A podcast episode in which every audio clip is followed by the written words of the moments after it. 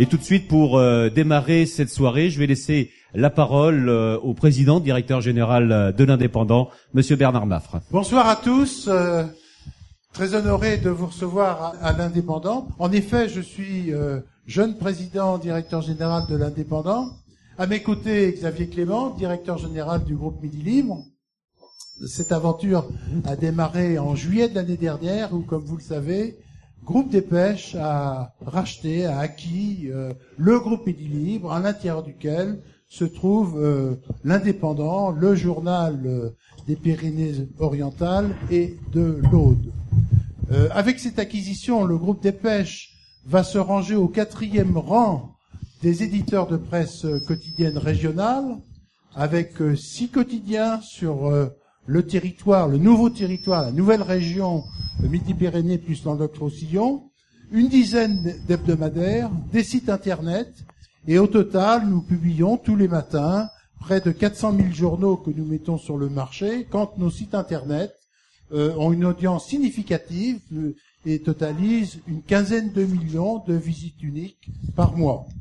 C'est dire l'importance que euh, revêt maintenant le groupe des pêches avec à ses côtés le groupe Midi Livre et euh, dont fait partie euh, l'Indépendant, le quotidien départemental leader sur les Pyrénées-Orientales et sur euh, sur l'Aude.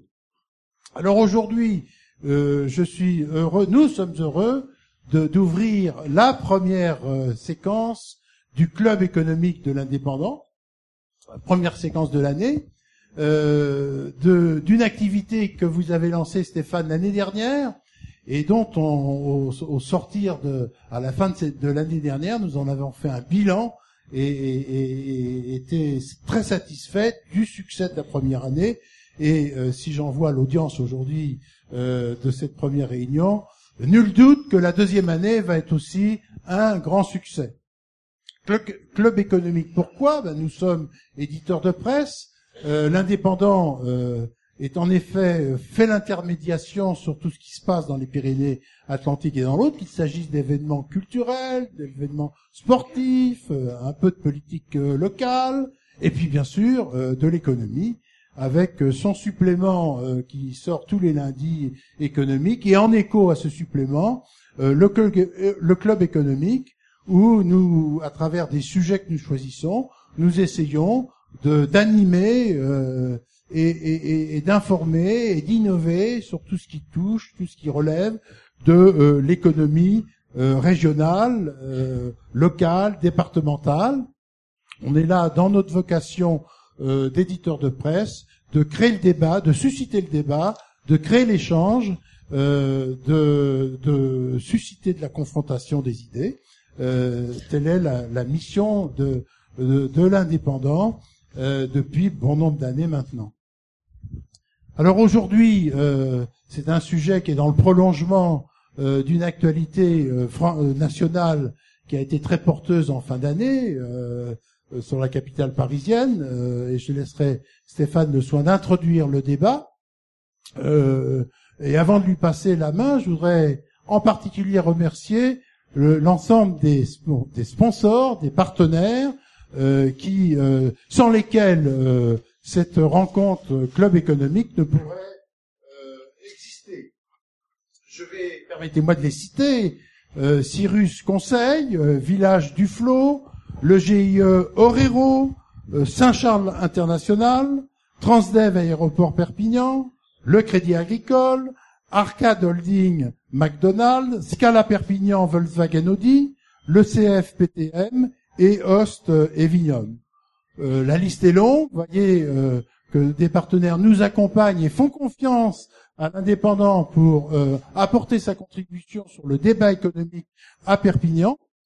Et enfin, pour terminer, je voudrais saluer aussi les équipes techniques de l'indépendant Midi Libre, qui aussi ont mouillé la chemise pour pouvoir vous accueillir confortablement et installer toute la technique qui va nous supporter tout, tout le, de cette réunion Club économique. J'en dis pas plus. La place est au débat. Merci de votre venue et bon, et bon Club économique. Merci, Monsieur Maffre. Je profite également euh, de ce discours d'introduction pour saluer euh, Xavier Clément, le directeur général euh, du groupe Les Journaux du Midi, Jean-Claude Poisat, le directeur général de Midi Média, notre régie, et Jean-Pierre Guillermotte, le directeur groupe du marketing et de la promotion des marques. Alors c'est parti pour cette première rencontre 2016. Vous le savez, la transition énergétique, eh bien c'est maintenant. On avait décidé après la COP 21, eh bien d'aborder ce problème, mais d'aborder ce sujet sur l'angle des innovations, des nouveautés, de parler de ce qui se fait euh, vraiment de novateur dans le département, des innovations dans les énergies renouvelables. Et vous le savez, c'est un thème à enjeu hautement stratégique pour notre département, souvent en pointe d'ailleurs et on l'ignore. Et euh, Martial, Martial Maire, journaliste à l'indépendant, spécialiste de l'économie, qui fait les nos doubles pages économie le lundi, va peut-être nous donner euh, quelques chiffres avant juste de démarrer. Les chiffres, c'est le meilleur exemple pour montrer la, la puissance euh, qu'a attrapé le, département ces dernières années. Euh, depuis 2008, ce sont 500 millions d'euros qui ont été investis dans les énergies renouvelables et principalement dans l'énergie photovoltaïque. Euh, c'est un chiffre assez important qui n'est pas étranger à la présence d'André Joffre sur Perpignan, qui est, qui est parmi nous ce soir et qui, qui collabore avec la rédaction depuis euh, euh, plus d'une dizaine d'années, de dizaines d'années, depuis euh, euh, le, les, débuts de, de l'énergie, de l'énergie solaire, énergie photovoltaïque. Euh, c'est 18% de la de la puissance installée de la grande région, l'énergie photovoltaïque dans, dans le département. Euh, rapporté au ratio par habitant, c'est un chiffre qui est qui est vraiment très important. Euh, et on parle on parle même pas du sans parler plutôt du de l'éolien avec l'écoparc catalan qui qui sort de terre. Euh, tout ceci euh, amène à, un département qui, qui, pourrait être largement autonome par rapport à la production qu'il euh, qu'il génère en termes d'énergie renouvelable. donc c'est tout à fait logique qu'on qu'on parle de la croissance verte dans un club de l'éco et, et dans nos et dans nos colonnes. Merci Martial. Donc on va faire la même technique pour ceux qui connaissent le club de déco. On fait trois parties, on essaye de les faire tenir en 20-25 minutes pour faire une soirée d'environ 1h30. Et tout de suite, puisque ici les sources d'énergie renouvelable sont multiples et innovantes aussi, comme la technologie élaborée par Ecotech Ceram qui a reçu le prix mondial de l'innovation, on y reviendra. Donc j'appelle son PDG, Antoine Meffre, et Xavier Pi, chercheur et vice-président de l'UPVD de l'université de Perpignan, Domitia. Donc nous, si vous le voyez, non, vous le voyez pas, on a développé euh, à la suite de, travaux de thèse qu'on a fait donc euh, avec l'université de Perpignan et euh, le laboratoire du CNRS, un accumulateur de chaleur pour euh, l'industrie lourde, donc à l'intérieur duquel on met des céramiques issues de la valorisation de déchets et ça constitue un accumulateur voilà de chaleur dans lequel on peut stocker plusieurs mégawattheures thermiques et qui est mobile, qui est plug and play et qui coûte pas cher puisqu'on a fait euh, en sorte donc de réduire au maximum les, investissements. Et donc, euh, bah, grâce à ça, on va pouvoir euh, récupérer la chaleur fatale de l'industrie, la stocker, la réinjecter dans le réseau, donc réduire la consommation entre 20 et 60% d'une verrerie, d'une aciérie ou d'une briqueterie donc de l'industrie lourde. Et dans un deuxième temps, en tant que relais de croissance, on va s'attaquer au marché des énergies renouvelables donc là, on pense aux centrales solaires à concentration, Témis, par exemple, et toutes les ces centrales de, toutes les centrales de ce type, mais aussi, on y pense moins souvent parce qu'on passe par la chaleur, mais le stockage massif d'électricité. Donc stockage massif d'électricité, quand vous avez euh, un panneau photovoltaïque, une éolienne, qui produit de l'électricité pas forcément au moment où on en a besoin, eh bien le réseau peut en absorber une partie et la dispatcher, mais imaginons qu'on ait une forte production d'énergie éolienne la nuit, on n'a pas forcément besoin d'énergie, donc on remonte l'eau dans les barrages. Une fois qu'on a rempli tous nos barrages, qu'est-ce qu'on fait? Donc des fois, l'énergie est vendue à 0 euros le kilowattheure. Donc c'est une perte de... c'est un manque à gagner énorme. Donc euh, l'idée, c'est de stocker. Alors on peut stocker dans une batterie chimique, mais problème de pollution, de ressources disponibles, d'analyse de cycle de vie ou on peut trouver des moyens détournés, plus rentables à long terme, comme le stockage massif d'électricité par le stockage de chaleur. Donc là, en fait, on convertit l'électricité en chaleur avec un effet Joule, comme avec une ampoule. Et une fois la chaleur stockée, on peut soit l'utiliser sous forme de chaleur, soit la reconvertir en électricité avec les procédés de conversion les plus rentables possibles. Alors, je vous ai entendu parler de céramique, de stockage grâce aux céramiques, mais il euh, faut savoir qu'avant, là je m'adressais également à, et à Xavier Pi, c'était quand même pas ce qui était retenu par l'ensemble des, des centrales en France. On était sur les sels, euh, c'est ça. Hein, sur, euh, il y, a, y, a, eu du chemin quand même pour arriver à cette innovation en fait, la céramique, parce que quand les gens entendent parler de céramique, ils pensent pas forcément à un stockage de, de chaleur. Vous pouvez nous en dire plus? Oui, tout à fait. Donc, sur le plan historique, on, ça a été évoqué tout à l'heure. Il a parlé de On peut évoquer aussi le, fait qu'aujourd'hui, euh, la, première centrale électrosolaire thermodynamique, euh, Gemma Solar, qui a été démarrée il y a un an, euh, qui fait 20 mégawatts, euh, donc en Espagne, c'est la première centrale électrosolaire donc thermique qui industrielle, qui fonctionne 24 heures sur 24, tout solaire, grâce à un stockage thermique de 15 heures. Et c'est copié, c'est copié-collé Témis. Donc c'est la techno française développée dans les années 80 euh, qui aujourd'hui est euh, mise en œuvre effectivement par les Américains, les Espagnols, etc. Alors c'est une techno mature. Ce qui est intéressant, c'est que euh, dans le cadre de la transition énergétique à l'échelle mondiale, on s'est rendu compte qu'on n'aurait pas assez de matériaux de stockage, donc les, fameux sels fondus, pour satisfaire tous les besoins. Donc le, les experts de l'Agence internationale de l'énergie considèrent qu'en 2050, on devra avoir 10% d'électricité solaire thermodynamique au travers du, donc euh, au monde. Et, euh, et, pour ça, il faudrait que chaque année, en fait, on utilise 20 millions de tonnes de sel fondu pour ces centrales, alors que le, les producteurs mondiaux euh, en produisent moins d'un million de tonnes. Donc il y a un vrai problème. Même si la techno est mature, la disponibilité en matière première n'est pas suffisante. Donc pour éviter de, de, créer des stress sur les marchés et d'avoir donc des prix qui montent aussi un peu trop, on a voulu nous créer une rupture technologique hein, sur le marché euh, c'est là où, euh, contrairement à ce que on dit parfois, les chercheurs n'ont pas que la tête dans les étoiles, ils regardent aussi un peu où ils vont, et, à moyen et long terme. Et, donc, euh, on s'est dit que finalement, on était assis sur des milliards de tonnes de déchets, qui, pour lesquels, ben, finalement, on avait du mal à trouver des, moyens rentables de les traiter et de les valoriser, faute de débouchés valorisants. Et donc c'est là qu'on on, s'est lancé dans cette dans cette course et, et c'est intéressant parce que c'est une démarche euh, finalement euh, euh, de type holistique, hein, où finalement on se paye le traitement du déchet dangereux et on a un retour d'investissement à la fois financier et environnemental en moins d'un an ou deux pour un usage sur, sur, plus de 20 ans ou 30 ans. Euh, ce qui est assez intéressant avec des céramiques. C'est un double effet en fait. Voilà exactement. Avec euh, donc on rend plusieurs services à la société finalement et avec des céramiques qui, par rapport à des céramiques euh, industrielles qu'on trouve sur le marché, sont 100 à 1000 fois moins chères et donc on peut faire du business avec. Donc le Money Talk fait qu'aussi on est très accompagné par nos partenaires industriels sur ces sujets-là. Martial, justement, votre business plan, quel est-il aujourd'hui? Alors euh, nous, en tant que labo, on a des business plans qui sont un peu différents de ceux des entreprises, mais on essaie de les, accompagner là-dessus.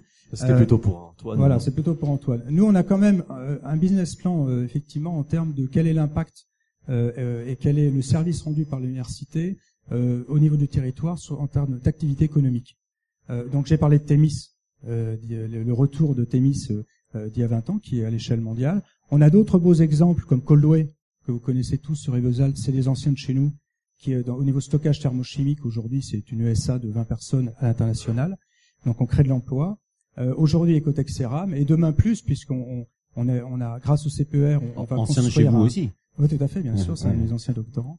Euh, on, on, va construire un hôtel d'incubation grâce au CPER sur le campus pour accueillir une dizaine d'entreprises en continu. Euh, et là, on est en plein sur le rôle effectivement de l'université en termes de, de retour d'investissement de la société dans le service public. Voilà, donc on est en plein là-dedans. Donc la technologie sera visible ou sera en, en, en activité au sein de, de cet hôtel d'incubateur euh, Alors aujourd'hui, c'est l'incubation in vitro, c'est-à-dire qu'au labo sur TechnoSud, puisque le labo est bilocalisé, on a une halle de transfert de technologie qui sert finalement de précurseur de cet hôtel d'incubation, dans lequel on héberge donc les, euh, incubés. Euh, et puis lorsqu'ils sont créés, euh, eh bien ils sont transférés euh, donc à nos partenaires des, des pépinières d'entreprise, par exemple ici à Rivesalt, pour ensuite bah, petit à petit prendre leur envol. Alors une, une question pour euh, pour Antoine. Vous avez reçu le prix mondial de l'innovation, on l'a dit. Alors j'ai vu que c'était le prix mondial de l'innovation 2015, phase 2. Est-ce que vous pouvez nous dire ce qu'est la phase 1, 2 ou 3 Parce que la 3 euh, doit être encore plus importante, avec une levée de fonds encore plus plus importante de votre côté. Donc le c'est le concours mondial de l'innovation. D'accord. Donc il est mondial, certes, parce que n'importe quelle entreprise peut candidater à condition que si elle est élue, elle vienne s'installer en France. Dans les faits, il y a 80% d'entreprises françaises qui euh, qui candidatent. Bon, euh, c'est euh, je, je voulais le préciser. Ah, il y a 20% d'étrangères quand même. hein. Voilà. non, mais c'est c'est pas complètement oui. faux, mais c'est Oui, pas non plus euh, aussi mondial que ce qu'on pourrait l'imaginer. Ensuite, en 2014, on a été lauréat de la phase 1. Donc, c'était la phase d'amorçage. 200 000 euros de subvention pour euh, démarrer le projet. Donc, on sortait de la thèse et on a attaqué la partie technique. On a développé les matériaux. On a fait un prototype de stockage. On a, on a étudié la partie environnementale et la partie euh, économique.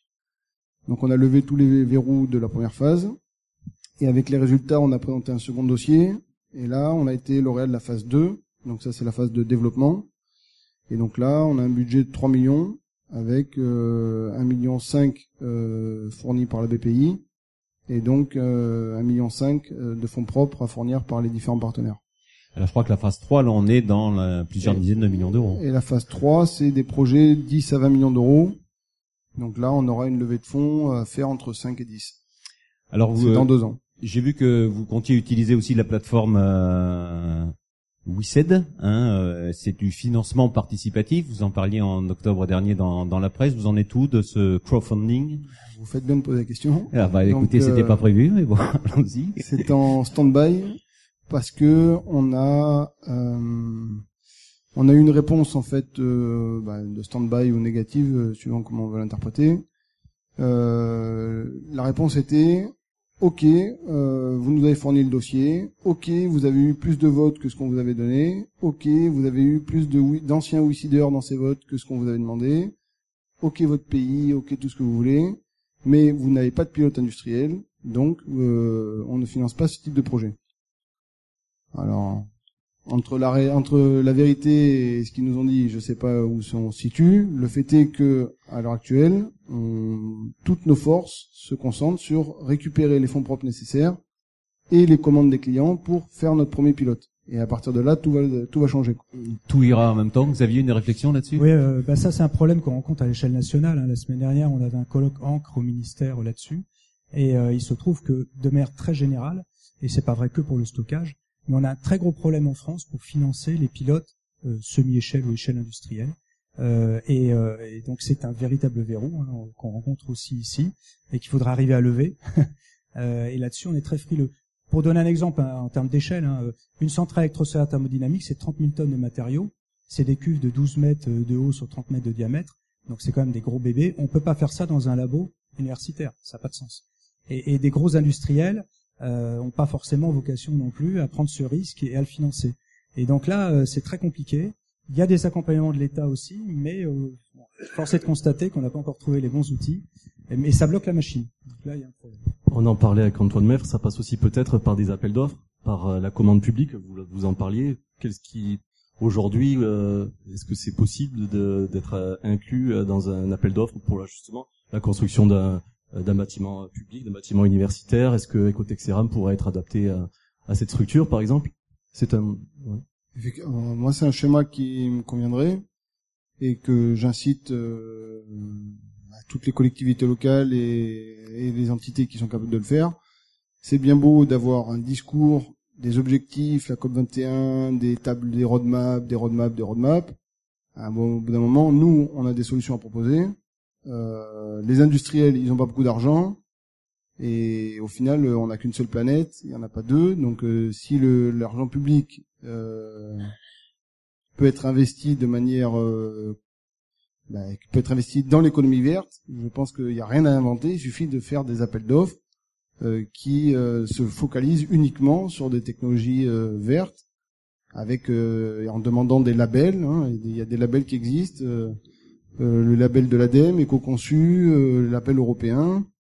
Donc les collectivités locales font des appels d'offres, elles demandent je veux une technique qui répond à mon problème, mais qui en plus est labellisée ETV ou conçue. Seules les technologies vertes labellisées pourront répondre. Et donc c'est les trois quarts du temps, ce sera des, des entreprises innovantes qui se qui se concentrent là-dessus, donc des startups de la croissance verte. Et voilà comment on boucle la boucle. C'est pas encore le cas. Euh, J'en connais pas pour. Euh, c'est un petit peu euh, finalement l'initiative des opérateurs. C'est que par exemple sur le campus de, de l'ENC de Perpignan, on, a lancé un plan campus vert, et donc on, va complètement refaire. On a co-démarré déjà hein, le, le, campus, euh, fort d'ailleurs du CPER qu'on vient de décrocher de 20 millions d'euros, euh, et on fait ça dans le cadre du campus vert, avec toute une réglementation là-dessus européenne et nationale, avec effectivement des normes euh, BBC, etc., d'intégration de NR, euh, et on implique, tant que faire se peut, parce qu'il y a quand même des règles de concurrence, on implique, que faire se peut, ben, nos anciens euh, qui ont monté des boîtes, comme Energiair, Coloé, ETC. maintenant, il y a aussi des règles de la commande publique à respecter. Mais, mais aujourd'hui, on est à même de le faire, effectivement, d'imposer dans le cahier des charges des aspects environnementaux, et via, par exemple, les campus verts. Là, on voit bien quand même les, les, les problèmes auxquels se heurtent hein, des startups dynamiques, innovantes, qui à la fois, euh, on l'a entendu, euh, permettent d'éliminer des déchets dangereux et en plus de stocker de la chaleur pour euh, pour un, long long terme. Donc, on imagine très très bien le marché. Encore une fois, on se heurte un peu au, au problème de l'argent. Et d'ailleurs, ce sera peut-être euh, un, un, des derniers mots de la fin. Antoine, vous avez participé à la COP 21 une start-up comme vous, qu'est-ce qu'elle présente là-bas? Est-ce que ça a un intérêt? Est-ce que vous êtes revenu en vous disant j'ai perdu mon temps ou au contraire j'ai pris plein de contacts, ça va démarrer? Parce que nous, la COP 21, on l'a vu à la télé, on a vu euh, euh l'accord, euh, l'accord final. Concrètement, pour vous, c'est quoi? Donc concrètement, pour nous, ça a été deux stands, un au Bourget, un au Grand Palais. Ça a été euh, peut-être 300 fois la même explication en 10 jours. C'est un peu le but, hein C'est un peu le but. Euh, mais ça est en parallèle euh, peut-être 50 euh, contacts, que 50 contacts directs. C'est-à-dire que nous, on n'a pas eu le temps de démarcher. Toutes les contacts sont venus sur nos stands, nous ont posé des questions.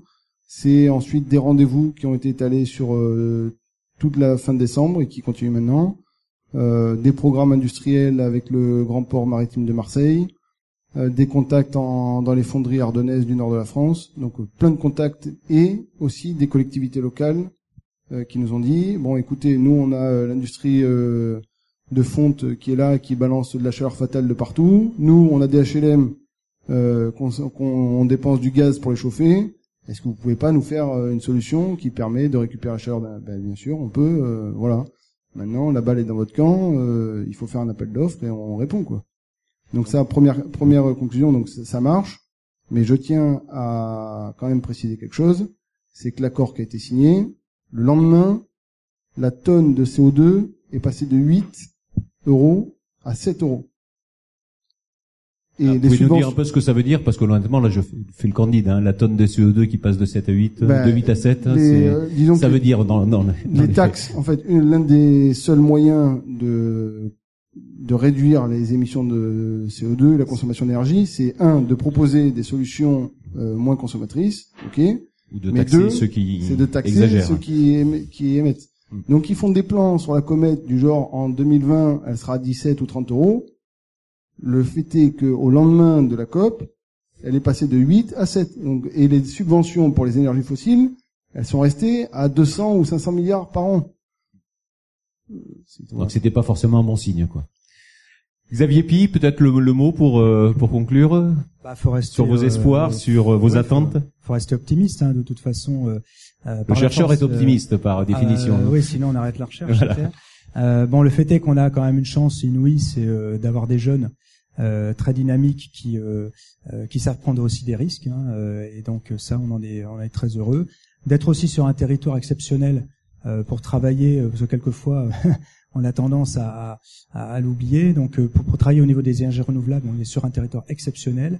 Et le mot de la fin peut-être c'est le fait que on sent, on est très optimiste sur l'ouverture grande région, où quelque part Perpignan prend une place stratégique majeure par rapport bah, à Montpellier, Toulouse et Barcelone. On est là au milieu du triptyque. Et on, on, a, on a vraiment une place à prendre. Et je pense que dans les mois et les années à venir, tout le monde doit effectivement œuvrer ensemble on doit vraiment serrer les coups des niveaux des, de Perpignan et des PO pour euh, s'organiser, se structurer, pour répondre aux attentes de ces partenaires qu'on a autour de nous, notamment au niveau création d'entreprise. Hein. donc de ci de là, on met en place des hôtels d'incubation, des pépinières, etc. C'est très très bien. Et je pense que on gagnera si on le fait tous ensemble, parce qu'on n'est pas très nombreux non plus, pour ensuite bah, effectivement jouer ce, ce jeu de, de clé de voûte dans ce triptyque. Merci beaucoup, merci à tous les deux, on peut les applaudir. On va donner la parole à quelques membres du, du club de l'écho sur leur euh, sur leurs attentes ou leurs questions sur ce domaine. Je vais commencer par euh, Carole Pagès. Bonsoir Carole, quelques mots. Bonsoir à toutes et à tous. Euh, bah, écoutez, moi je, je, suis très fière, hein, encore une fois, de ce club euh, de l'écho, parce que ben, ça raconte de belles histoires, c'était le but mettre en avant de, de, belles entreprises du département, de belles initiatives. En plus, on colle à l'actualité, c'était la décision des membres du club de l'écho quand on a choisi le thème en, en fin d'année dernière. Donc, euh, ben, je m'aperçois que parlons positif du département, ben, c'était le but, et là, on y est en plein. Euh, je pense qu'il y a encore de belles histoires à venir. Euh, L'idée, voilà, c'est de les mettre en lumière et, et de faire en sorte qu'ils aient plus de visibilité dans les médias et sur leur savoir-faire et sur leur entreprise. Donc, euh, bravo à l'indépendant aussi pour le professionnalisme. Voilà. Merci, c'est gentil. Merci Carole Pagès de Cyrus Conseil. À côté de vous, Emmanuel Brun de la Villa du Flot pour euh, quelques mots également d'introduction. Oui, bonsoir. Mais écoutez, euh, c'est ma première hein, à l'écho du au club de l'écho pour cette première réunion de l'année. je trouve effectivement que pour avoir suivi hein, durant toute l'année 2015 qu'il y avait vraiment une, une, belle dynamique au niveau des entreprises locales perpignanaise. Et euh, pour ma part, non, je voulais vous. Euh, alors, je, je n'ai pas de, de, de, solution, je dirais, euh, innovante ou, ou parler de d'énergie renouvelable, mais j'ai, nous avons au sein de au sein de l'établissement mis en place et sommes en train de mettre en place aussi des, des actions. alors, on va être de plus pour la gestion de, de ou la limitation des, des gaz à effet de serre. Et euh, pour ça, nous travaillons en ce moment avec une, enfin, sur une charte que nous, que nous euh, discutons avec nos fournisseurs afin de pouvoir, si vous voulez, euh, essayer de limiter les euh, livraisons hein, euh, pour, je dirais, à terme diminuer, si ce n'est de, de 20%, au moins arriver à 10% de moins d'effet de serre d'ici d'ici la fin d'année. Voilà. Donc après, Donc le tri sélectif aussi fait partie euh, des, des, points, mais euh, le recyclage des déchets, on imagine qu'un restaurant comme la Flow, il y a, il y a, voilà. voilà. il faut évacuer, il faut. Et oui, nous oui, faisons voilà. côté hôtel tri sélectif, hein, donc compartimenté. Ouais. Donc ce sont des, des, produits, en tout cas des, des outils. Nous avons doté des, les chambres de, de matériel adéquat et pour pouvoir sensibiliser non seulement l'interne, les, les collaborateurs, collaboratrices, mais aussi les, les clients. Voilà. Merci beaucoup, euh, Monsieur Brun, donc de la Villa du Flot. Un mot de d'Anne Florin de Saint-Charles International. Si on peut lui passer le micro. Bonsoir, Madame euh, Madame Florin. Donc euh, vous vous êtes directement concerné, hein, puisque vous avez. Euh, alors je ne vais pas avancer sur le sur le sur le nom, mais beaucoup de photovoltaïques chez vous. Voilà, tout à fait, oui. Au niveau de la plateforme de fruits et légumes, euh, c'est vrai que la première prise de conscience a été déjà la gestion des déchets. Quand on a plus de 1 million 500 000 tonnes de fruits et légumes qui transitent, ça fait quand même euh, parfois beaucoup de déchets. Donc en 2004, euh, on a décidé d'aller sur euh, le compost et euh, nous avons réduit nos déchets de 3500 tonnes en 2004 à un niveau de 700 tonnes qu'il est difficile maintenant euh, de réduire puisque bon, il y a quand même le volume qui continue à augmenter. Donc déjà le maintenir, hein, c'est une performance. Et euh, bien sûr le photovoltaïque que Monsieur Joffre connaît parfaitement à Saint-Charles d'ailleurs. Donc ça a été un gros gros euh, investissement. On parlait de 500 millions, et eh bien c'était à peu près 10%. Euh, le chantier de Saint-Charles solaire c'est 54 millions d'investissement en 2009. 68 000 mètres carrés de tuiles photovoltaïques, brevet Saint-Gobain, j'assiste, ne viennent pas de Chine. C'est important. oui, c'est important. Ça a fait travailler pendant euh, deux, deux, ou trois ans donc les entreprises locales. Ce sont que des entreprises locales qui ont travaillé sur les toits de Saint-Charles. Et euh, une production de plus de 10 millions de kilowattheures euh, qui est prévue. Et par rapport au business plan, euh, on s'aperçoit qu'on est euh, supérieur euh, aux prévisions. Donc en fonction des toits, on est entre 5 et 15% de production supplémentaire. Donc euh, c'est quand même euh, un bon business plan puisque on est encore euh, en positif. D'autant qu'il y a de la surface quand même. Hein, donc voilà, 15%, 15 d'une telle surface, ça représente. Quoi. Et ça, là, on parle des entreprises qui sont donc à l'intérieur du site historique, mais effectivement, petit à petit, les entreprises qui sont en dehors choisissent également des, des, toitures photovoltaïques. Donc ça, ça s'étend de plus en plus. Donc voilà. Je souhaitais aussi dire un petit mot. merci au club de l'éco indépendant.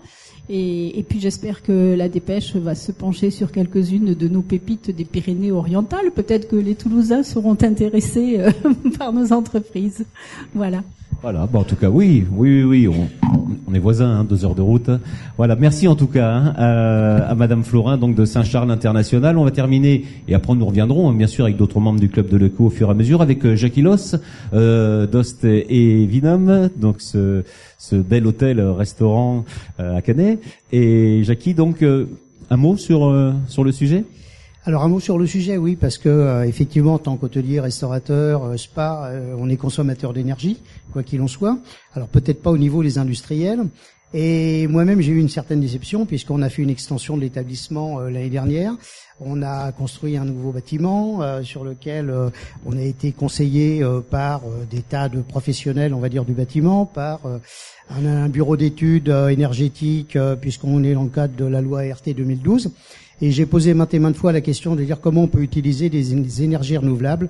Et j'avoue que j'ai été très déçu par euh, les gens qui disaient mais vous allez pas vous, y retrouver, ça vous coûter très cher, vous n'aurez pas de retour sur investissement. Alors je pense qu'il y a, il y a une mauvaise information quelque part, ou peut-être qu'il faut atteindre euh, un, un seuil minimum euh, de besoin, donc d'avoir effectivement des surfaces comme euh, vous avez peut-être à Saint-Charles.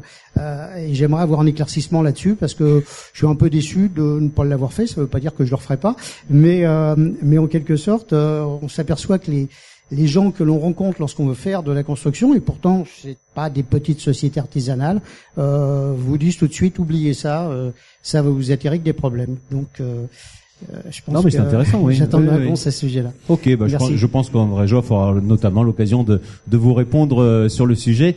Merci donc, euh, Jackie. J'en profite pour saluer l'arrivée entre-temps de Romain Gros, le premier adjoint à la ville de Perpignan, la municipalité, et de Laurent Gauze, le président de l'agence de développement économique. Je l'ai bien, je l'ai bien dit, c'est parfait. Voilà, merci de nous avoir rejoints en tout cas. Martial, la suite du débat avec nos deux prochaines interventions? Alors, ce sont deux entreprises.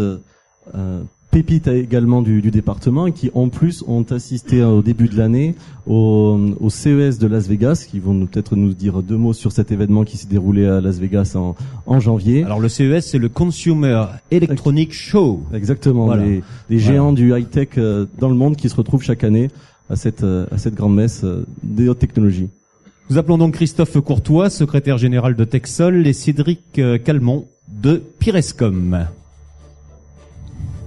Alors on passe des, des solutions euh, lourdes à des solutions un peu plus légères et connectées avec des, des outils et des, des, applications liées à, la, la, gestion et à la maîtrise de, de la consommation et de la production d'énergie. Qui commence? Allez, je démarre. Bonjour à tous. Donc moi je suis Christophe Courtois, je représente l'entreprise Texol. Texol c'est un bureau d'études spécialisé en énergie solaire qui a été créé en 1983 et euh, qui a développé euh, ces, ces, dernières années de, de, nouvelles solutions en fait pour s'assurer que les installations photovoltaïques euh, fonctionnaient correctement, puisqu'on a toujours dans notre dans notre ADN en fait le, cet aspect qualité. Euh, il y, a, y, a, des, des, des, points importants, c'est-à-dire que les projets doivent être conçus euh, et exploité de, manière optimale pour que on n'ait pas de contre-référence euh, dans le dans le monde de, l'énergie. Et donc on a on a sorti euh, ce petit boîtier qui qui se nomme donc Texel One, qui permet de suivre l'état de fonctionnement d'une centrale photovoltaïque de petite ou moyenne puissance et le cahier des charges que l'on avait euh, au moment de, de, sa conception, en fait, c'était de, de, sortir quelque chose de fiable, de simple, d'économique. Et on est arrivé donc à ce boîtier euh, qui se euh, présente. Alors, hop, voilà. Vous avez le boîtier. Vous avez une, maquette sur, ma droite euh, qui, qui, vous montre un petit peu le, le principe de, de branchement. Donc, vous avez le, le boîtier qui va stocker euh, les données de production à l'aide euh, d'un capteur optique qu'on vient positionner, alors euh, soit via un scratch, soit vi- via un aimant, sur le compteur de production. Ça, euh, ça prend en compte donc les les kilowattheures qui sont produits. On compare ces, ces valeurs journalières à l'ensoleillement du site en question et le propriétaire de l'installation en fait reçoit des alarmes en cas de dysfonctionnement de, de son installation pour qu'il puisse euh, faire des opérations de maintenance correctives qui se qui sont nécessaires. Par quelle fréquence justement? Je crois que c'est la particularité de, ce- de, de cet outil. C'est la fréquence utilisée pour faire euh, pour calculer le- Voilà. l'ensoleillement et la production. Quand, quand je disais qu'au niveau de la conception, on voulait quelque chose de simple, euh, la simplicité, elle, elle se retrouve déjà euh, par l'acquisition des données. C'est-à-dire que euh, le particulier va pouvoir prendre ce capteur, le positionner sur son sur son compteur. Et euh, on voulait aussi s'affranchir de tout ce qui était euh, problématique euh, Wi-Fi, euh, puisque en fait on n'avait pas besoin d'un installateur très qualifié pour pour le mettre en place. On ne voulait pas non plus qu'il y ait un informaticien qui intervienne pour euh, paramétrer les, le boîtier. Donc on travaille avec un partenaire qui est une start-up toulousaine qui s'appelle Sigfox, qui a développé une technologie euh, de euh, ultra bas débit en fait. On est euh, aujourd'hui sur la course au très haut débit avec la 4G, etc. Là, Sigfox a choisi en fait un chemin complètement différent, c'est l'ultra bas débit, c'est-à-dire qu'on va diffuser très peu d'informations, mais on va diffuser les informations en fait qui sont nécessaires, c'est-à-dire les index de production. Et euh, Sigfox en fait nous a représenté euh, au CES de Las Vegas, puisqu'on on a été l'un des premiers euh, à utiliser leur réseau, qui est en train de se déployer un petit peu partout dans le monde. Donc ils ont commencé en France métropolitaine et aujourd'hui ils, traitent les principaux euh, pays européens et la partie États-Unis. Alors Texel One, c'est euh, c'est donc ce, ce petit boîtier là, euh, c'est aussi bien pour les, les professionnels que pour le particulier. Voilà, c'est c'est une solution qui se, qui s'adapte en fait à des installations jusqu'à 36 kW. Et on, on peut l'utiliser également sur des installations plus importantes. On parlait de, de Saint-Charles tout à l'heure pour faire de la redondance sur les- le système de suivi qui est en place euh, sur les différentes installations pour éviter justement qu'il y ait des trous de données et qu'on puisse continuer en fait à, à apporter un- un une prestation de monitoring. Donc en fait, ça alerte en cas de, de problème, de bon quelque chose d'a- d'anormal. Comment est-ce que les gens sont prévenus? Alors, ils, ils sont prévenus euh, par deux moyens, le mail et le SMS. Ce sont les, les deux moyens les, les plus couramment utilisés. Euh, étant un petit peu à la pointe de la technologie, on se voyait mal euh, envoyer un, un courrier en recommandé pour euh, alerter un propriétaire d'installation que son installation était euh, dysfonctionnante. Donc d'accord, donc des alertes euh, très simples, très modernes. Euh, bon, imaginons, moi j'ai une maison avec un toit en photovoltaïque. Euh, combien ça me coûte par an ce Texel One? Alors, euh, au niveau de, de l'abonnement, c'est moins de 100 euros par an. Euh, et euh, y a- on a sorti également le petit frère de, de ce boîtier, qui est Texel One thermique pour les chauffe-eau individuels. Et euh, là, justement, avec les, les effets d'échelle, on a, on, on a réussi à faire une prestation à moins de 50 euros par an. Donc là, vous êtes quand même sur un marché porteur, parce que je crois qu'il y a plusieurs centaines de milliers d'installations qui pourraient recevoir euh, Alors, au niveau One. Au niveau photovoltaïque, pour donner un chiffre, c'est 300 000 installations euh, en métropole. Et aujourd'hui, si vous voulez, euh, la difficulté qu'on rencontre, c'est de, de toucher le, le particulier en direct. Alors, on travaille beaucoup avec des gestionnaires de parcs. Et euh, pour, euh, ben, pour continuer un petit peu notre, notre croissance, on, on, a, on a des contacts aujourd'hui pour développer Texel One euh, à Malte, en Italie et aux États-Unis pour, pour toute la partie californienne. Peut-être euh, des commerciaux, peut-être pour aller faire euh, du porte-à-porte? Alors, des, Basique. commer- des commerciaux, non. Aujourd'hui, euh, on, on travaille via une, une boutique en ligne euh, qui, qui fonctionne très bien. Après, euh, cette boutique en ligne, si vous voulez, elle répond à un besoin qui est exprimé par le propriétaire de l'installation. Le commercial euh, vise justement à créer ce besoin et à amplifier le nombre de Texel One qu'on va pouvoir déployer. Vous l'avez lancé, je crois, en 2014. Euh, euh, 2014, c'est ça. Voilà. Donc est-ce qu'on peut dire que c'est une innovation qui, qui fonctionne et qui a- qui trouve son public? Ah oui, oui, c'est pas un gadget, on va dire. C'est pas un gadget. C'est pas, c'est pas un gadget. euh, c'est une innovation euh, parce que en fait aujourd'hui c'est euh, encore le, le seul produit sur le marché qui permet de suivre à bas coût euh, les installations photovoltaïques. Euh, J'en ai pas parlé, mais ce boîtier en fait il est euh, alimenté de manière autonome, c'est-à-dire qu'on n'a pas besoin d'avoir un branchement sur le secteur. Il y a une pile à l'intérieur qui a une autonomie de 10 à 12 ans. Donc ça veut dire que sur un contrat d'achat de 20 ans, c'est le contrat euh, classique de, qui est passé avec EDF, euh, la pile de ce boîtier, donc il y a quatre vis à, à démonter, elle devra être changée une seule fois. Très bien, bah merci, c'est- extrêmement précis. Peut-être qu'on reviendra euh, sur vous euh, dans quelques instants. Je voudrais maintenant donner la parole à, à Cédric Calmont de, de Pirescom, qui lui aussi a un petit boîtier dans la main. hein. C'est une solution batte énergie, euh, elle porte ce nom. C'est, vous pouvez nous dire un petit peu de quoi il s'agit?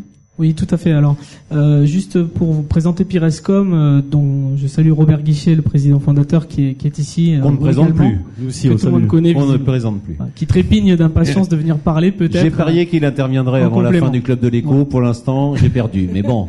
Voilà. Donc juste grave. pour resituer, vous parliez du CES de Las Vegas. C'est vrai qu'on était présent également au travers de, de l'entité Sigfox qui, euh, avec qui on travaille, notamment pour les, les bornes de surveillance des défibrillateurs publics, euh, sachant que nous sommes, nous fabriquons également des, des badges, des pointeuses de personnel. Aujourd'hui, moi, je vais vous parler de l'activité dont je m'occupe, qui est le, le monitoring des bâtiments, euh, et donc de ce, ce boîtier qui est le cœur de la solution Bat Énergie. Euh, juste euh, quelques mots sur le, le contexte de transition énergétique. On l'évoquait tout à l'heure, Martial l'a évoqué. Euh, donc la transition énergétique, en, juillet dernier, le Parlement a, voté la loi sur la transition énergétique pour la croissance verte. Euh, donc quelques chiffres, c'est notamment et quelques actions euh, qui en découlent. C'est 50% de réduction des, consommations énergétiques sur le territoire. Donc 50% de moins de consommation par rapport à 90 d'ici 2050. C'est également 40% de, de, de, de réduction des gaz, d'émissions de gaz à effet de serre d'ici 2020 par rapport à 90. Et donc des, des, des actions qui découlent, euh, qui sont euh, l'optimisation énergétique des bâtiments, puisque le bâtiment est le premier poste consommateur en France euh, d'énergie. Donc devant le transport ou l'industrie, par exemple. Voilà, donc ça, ce sont les principales actions qui en découlent. Et on est également dans un contexte de déréglementation des tarifs de, de l'énergie. Donc tout ce qui est tarif jaune, tarif vert, aujourd'hui, euh, les fournisseurs d'énergie n'ont plus le monopole des tarifs réglementés. Et donc il y a une ouverture à la concurrence qui fait que les tarifs énergétiques vont forcément augmenter dans les années à venir. On parle de 6 à 7% d'augmentation par an dans les prochaines années. Voilà, donc il y a une, nécess- une nécessité de monitorer, de suivre énergétiquement les, les consommations des bâtiments pour maîtriser ces consommations, et c'est le but de la solution Bat Énergie. Donc ce petit module-ci, c'est le concentrateur de données, ce qu'on appelle. Il est capable de communiquer, de se brancher sur des compteurs électriques généraux, par ce qu'on appelle la téléinformation client. Euh, il est capable aussi de venir euh, récupérer les informations des sous-comptages, des postes d'éclairage, des prises de courant, euh, des chauffe-eau, L'eau, le gaz. L'eau, le ouais. gaz également, c'est Oui. une particularité de la solution multifluide. Euh, L'eau, le gaz, et également, il communique aussi avec des capteurs de qualité d'air, puisque euh, la qualité d'air est le reflet aussi des, des fonctionnements ou dysfonctionnements des systèmes énergétiques. La température va refléter un dysfonctionnement de chauffage, par exemple, ou de clim, et le CO2 va lui mettre en relief euh, des dysfonctionnements sur la VMC, par exemple, ou tout ce qui est aération. Euh, Voilà. Vous savez, moi je suis toujours très terre à terre, hein, mais euh, par exemple j'ai une fuite d'eau chez moi, je m'en rends pas compte, ou alors carrément la fuite est avant compteur. Alors là pour le coup on s'en rend pas compte du tout. Est-ce que je suis alerté grâce à votre Alors tout à fait. Nous avons donc là c'est l'aspect matériel de la solution, mais nous avons aussi au sein de notre bureau d'études développé une plateforme web, donc logiciel de restitution, donc qui permet d'alerter l'utilisateur par des par des mails ou des SMS sur un, un principe similaire euh, pour détecter des fuites, des surconsommations avec un paramétrage des alertes de façon très aisée euh, et de façon à avoir une supervision active des bâtiments pour je- nos clients. Donc le gestionnaire de bâtiment ou le particulier, je suppose que c'est valable pour le particulier Alors, également. Non, On est positionné plutôt sur le, le- le tertiaire, Voilà. l'industriel et également les logements collectifs, tout ce qui est Ouais. bailleurs sociaux. donc plutôt notamment. sur un syndic ou sur. euh, Voilà, exactement. Et il est alerté comment Puisque j'aime bien savoir comment ça marche. Alors déjà, il, Il, a se un, connecte sur un il a, voilà, ou- il a un accès au- sur www.batenergie.fr ou .com. Vous avez accès à l'ensemble des tableaux de bord indicatifs qui vous qui vont vous retransmettre euh, la répartition des consommations, Les éléments tarifaires aussi, euh, ça va vous permettre de savoir quels sont les gisements d'économie poste par poste. Euh, également des, calculs, des indicateurs calculés comme les DJU, les, les équivalents DPE. Donc ça, ce sont des indicateurs Ouais, qui... DJU, DPE. Alors c'est DJU par exemple, excusez-moi, c'est un, ce sont les degrés jours unifiés. Euh, ce sont des indicateurs notamment qui rentrent euh, en compte euh, dans les cadres des contrats de performance énergétique passés par des, des- des fournisseurs d'énergie et des collectivités.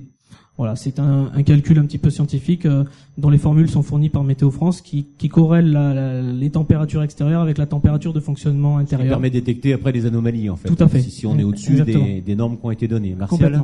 Alors, justement, est-ce que vous avez déjà équipé certains bâtiments euh, publics Oui. ou des Oui, oui, des tout à fait. collectifs et quels sont les retours de- d'expérience justement que vous avez obtenus? Alors, euh, nous sommes référencés euh, par, par l'ADEME, euh, notamment régionale, et par la région Languedoc-Roussillon également, euh, qui préconise notre solution. Et donc, nous avons travaillé avec des, des- des gestionnaires de parcs immobiliers, par exemple des bailleurs sociaux, euh, tels que l'OPH Perpignan Méditerranée. Nous venons de, euh, de livrer le- la résidence intergénérationnelle située à côté de la mairie de Canoës. Et nous avons travaillé auparavant avec Habitat au Doigt ou dans- pour des logements à énergie positive euh, sociaux.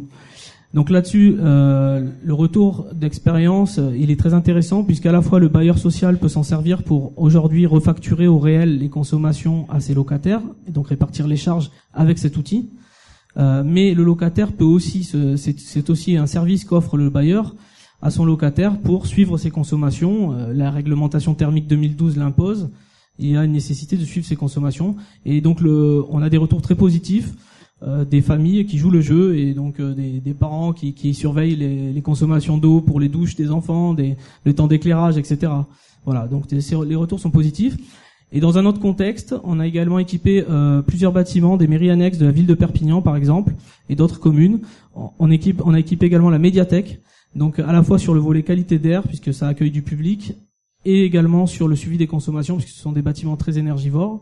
Et donc là-dessus, ben, nous avons présenté justement avec la ville de Perpignan au salon Energaia des énergies renouvelables à Montpellier en décembre dernier, des retours d'expérience concrets euh, sur l'exploitation qu'en fait la ville de Perpignan, le, le- la direction du, du- du- du patrimoine. Euh, et donc en très peu de temps, ils ont décelé euh, des dysfonctionnements sur les climatisations, sur les, les chauffages. Euh, et donc là, le contrôle n'exclut pas la confiance, comme ils disent. Effectivement, ils sont pas là pour, euh, pour casser du sucre sur l'exploitant, mais justement l'accompagner à optimiser euh, sa prestation et à, et à faire des économies. et à faire des économies. Voilà. Ce qui est quand même le but. euh, Exactement. Le, le but au Tout à fait. départ et qui rejoignent euh, le développement, enfin les, les énergies renouvelables et, et quelque part aussi le développement durable, hein, si on veut que la planète se porte bien. Euh, même question qu'à qu'à Christophe Courtois, c'est une innovation récente. Est-ce qu'elle rencontre déjà son public Est-ce que vous êtes plus sur des marchés publics ou des marchés privés? Comment ça se passe? Alors, on va rencontrer les deux types de, de cas de figure. Euh, on est à Ce la qui fois- domine pour l'instant. euh, Aujourd'hui, ce sont les bâtiments tertiaires essentiellement Oui. qui, euh, qui s'équipent parce que justement dans le cadre de contrats de performance énergétique et d'ouverture à la concurrence, euh, il y, a, il y a une prise de conscience de, ben, de, de, de maîtriser ces, ces factures énergétiques et donc d'avoir un- une supervision, une maîtrise des, des consommations pour, pour contrôler l'exploitant. Euh, juste un petit un petit mot sur les innovations puisqu'on parlait du CES de Las Vegas. Aujourd'hui, les informations remontent par ce, ce capteur, par ce boîtier, pardon, au travers la- des, des connexions ADSL ou GPRS. Euh, demain, on, on travaille également et même euh, dans, dans un futur très proche à la sortie de, de produits qui communiquent euh, avec, via Sigfox notamment euh, ou d'autres opérateurs euh, basse consommation mais à longue portée qui permettent donc à des modules comme ceci de mailler à l'échelle d'un écoquartier par exemple de plusieurs bâtiments donc de réduire les frais de communication et de remontée d'informations euh, donc un autre protocole on a cité Sigfox LoRa euh, c'est des, opérateurs comme Bouygues Telecom ou, Orange s'intéressent au sujet euh, de façon à mailler à l'échelle d'une ville ou d'un quartier. Crois qu'on reparlera de Bouygues d'ailleurs tout à l'heure avec les, les bornes électriques. Dernière question à vous deux finalement et un peu la même qu'Antoine Meffre tout à l'heure pour la, la COP 21. Vous étiez donc à, à Las Vegas dans, dans ce salon important pour le coup mondial. Euh, depuis, on en retire quoi? C'est quoi? C'est des contacts, des contrats, des juste euh, faire parler de soi? Oui, ce qui, est- ce qui est important, c'est c'est de montrer qu'on existe. Voilà. Euh, on a beau être à Perpignan, euh, n'empêche que le marché, il est mondial. Quand on regarde un petit peu l'évolution euh, du, solaire dans le monde, on se rend compte en fait que euh, la machine, elle est partie, et donc il faut être présent et il faut euh, continuer à innover. Et c'est en innovant en fait qu'on arrivera à rencontrer nos clients. D'autant que le digital a tout sa carte à jouer aujourd'hui avec les énergies renouvelables. Ce sont deux éléments qui sont complémentaires, qui vont le devenir de plus en plus, non? Oui, tout à fait. On, on, on change de, on, change de paradigme, c'est-à-dire que on est en train de, passer d'un d'un monde qui avait été installé à un monde nouveau où le digital a de plus en plus de son importance et va jouer euh, un rôle très important, notamment dans les énergies renouvelables. Cédric, Las Vegas? Alors, nous, nous avons été représentés par la, la société Sigfox également. Euh, nous n'étions pas présents euh, sur place. Par contre, effectivement, des, des opportunités. euh, alors, nous avons une entité également aux États-Unis euh, pour les, les bornes de surveillance des euh, défibrillateurs. Periscope, Donc, oui. c'est une volonté d'aller vers, euh, vers vers ce marché-là aussi. Euh, en tous les cas, voilà, dans, dans les innovations, euh, euh, il y, a, y a de réelles opportunités et le, et le marché est en phase croissante de, de façon à équiper euh, les, les bâtiments et, et tout ce qui est gestionnaire de parc. On a bien compris, en tout cas, deux innovations euh, intéressantes, passionnantes en tout cas. euh, et pour l'instant, bon, vous êtes plus sur le bâtiment, mais je crois qu'on peut imaginer plus tard euh, ce même genre de surveillance. Enfin, moi, je vous le dis honnêtement, ça m'intéresse à tous mes compteurs surveillés. J'ai eu des soucis à un moment. Tout à fait. Non, mais surtout que euh, du bâtiment euh, peut découler. Au, au niveau du bâtiment, on est un petit peu comme à, à l'époque de l'automobile, euh, le véhicule qui était pas forcément équipé électroniquement. On en est à cette phase-là où il y a une prise de conscience et désormais le bâtiment s'équipe de plus en plus d'électronique. Et quand on voit le résultat qu'il y en a sur l'automobile, euh, il y a de bonnes raisons de- d'espérer euh, avoir des bâtiments digitaux.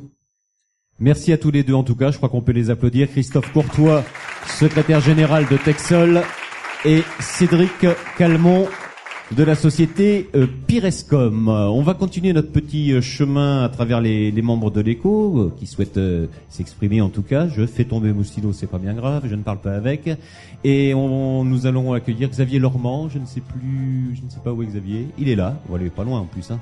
Voilà Xavier Lormand, donc euh, JE Orero, les Flamands Roses, euh, etc. Le golfe de Saint-Cyprien. Xavier, c'est un, un thème qui vous parle, je crois. Merci. Qui est-ce qui me parle?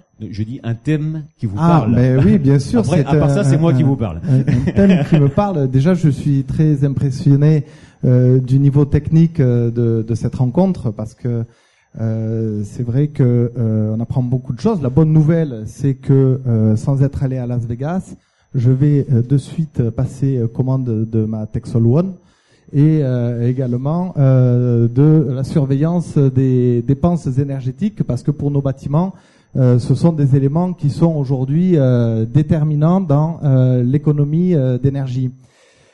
Pour aller un petit peu plus loin, nous c'est le facteur voilà ressources solaires, c'est un, un élément sur lequel nous avons travaillé à la création donc des, des flamants roses avec Texol notamment il y a il y a plus de dix ans puisque nous venons de fêter nos, nos 10 ans. Nous avions monté un dossier euh, via l'ADEME et euh, donc nous avons installé à peu près 500 mètres carrés de panneaux solaires sur le toit qui euh, nous rendent tout à fait autonomes en termes de chauffage d'eau sanitaire. Donc une autonomie qui s'est avérée linéaire sur sur toute toute l'année. Et puis une surproduction donc en été qui nous a permis au bout de, trois ans euh, d'analyse euh, de pouvoir également chauffer la piscine euh, extérieure de, l'hôtel pendant la période du printemps jusqu'à l'automne. Donc c'est vraiment un confort supplémentaire pour les clients et une économie d'énergie extrêmement significative. Pour ce qui est de la euh, du chauffage de, de l'eau pour nos euh, 36 cabines de soins de, de thalassothérapie, donc en eau de mer, il y avait des caractéristiques techniques qui étaient assez complexes pour chauffer l'eau de mer. Néanmoins, euh, nous avons trouvé une solution pour euh, euh, récupérer les calories perdues dans l'eau de mer euh, chauffée avec des échangeurs à plaques qui nous permettent de récupérer euh, les calories pour euh, chauffer à nouveau euh, cette eau de mer. Nous avons été plus loin euh, dans la démarche euh, également de l'économie euh, d'énergie puisque nous avons installé dans toutes nos chambres euh, des euh, mitigeurs euh, spécifiques qui donnent beaucoup de, pression d'eau. En fait, c'est on injecte surtout de, l'air qui nous permettent de consommer euh, moins d'eau, mais également euh, sur toutes les, les feuillures des, des fenêtres et des portes des chambres, des capteurs qui nous permettent également euh, de faire éteindre euh, l'électricité, notamment la climatisation pendant les, les périodes d'été, Donc nous avons une grosse sensibilité euh, également, donc comme le disait mon collègue de la de la Villa du Flot tout à l'heure, euh, sur le traitement des déchets, mais également euh, toutes les encres que nous utilisons, les papiers, euh, les imprimantes. Donc une vraie démarche qui a deux intérêts déterminants. Un, donc on en a parlé évidemment, qui est un intérêt économique, mais deux, euh, qui est euh, un intérêt important en termes de communication, puisque aujourd'hui euh, nous informons nos clients de, de, ces démarches qui sont très sensibles euh, à cela, euh, ce qui nous permet, voilà, d'avoir, ben, d'utiliser ces deux notions pour avoir un aspect économique et un aspect commercial qui sont très porteurs faudra donner les cartes de visite à Monsieur Jacquilos qui a eu des difficultés.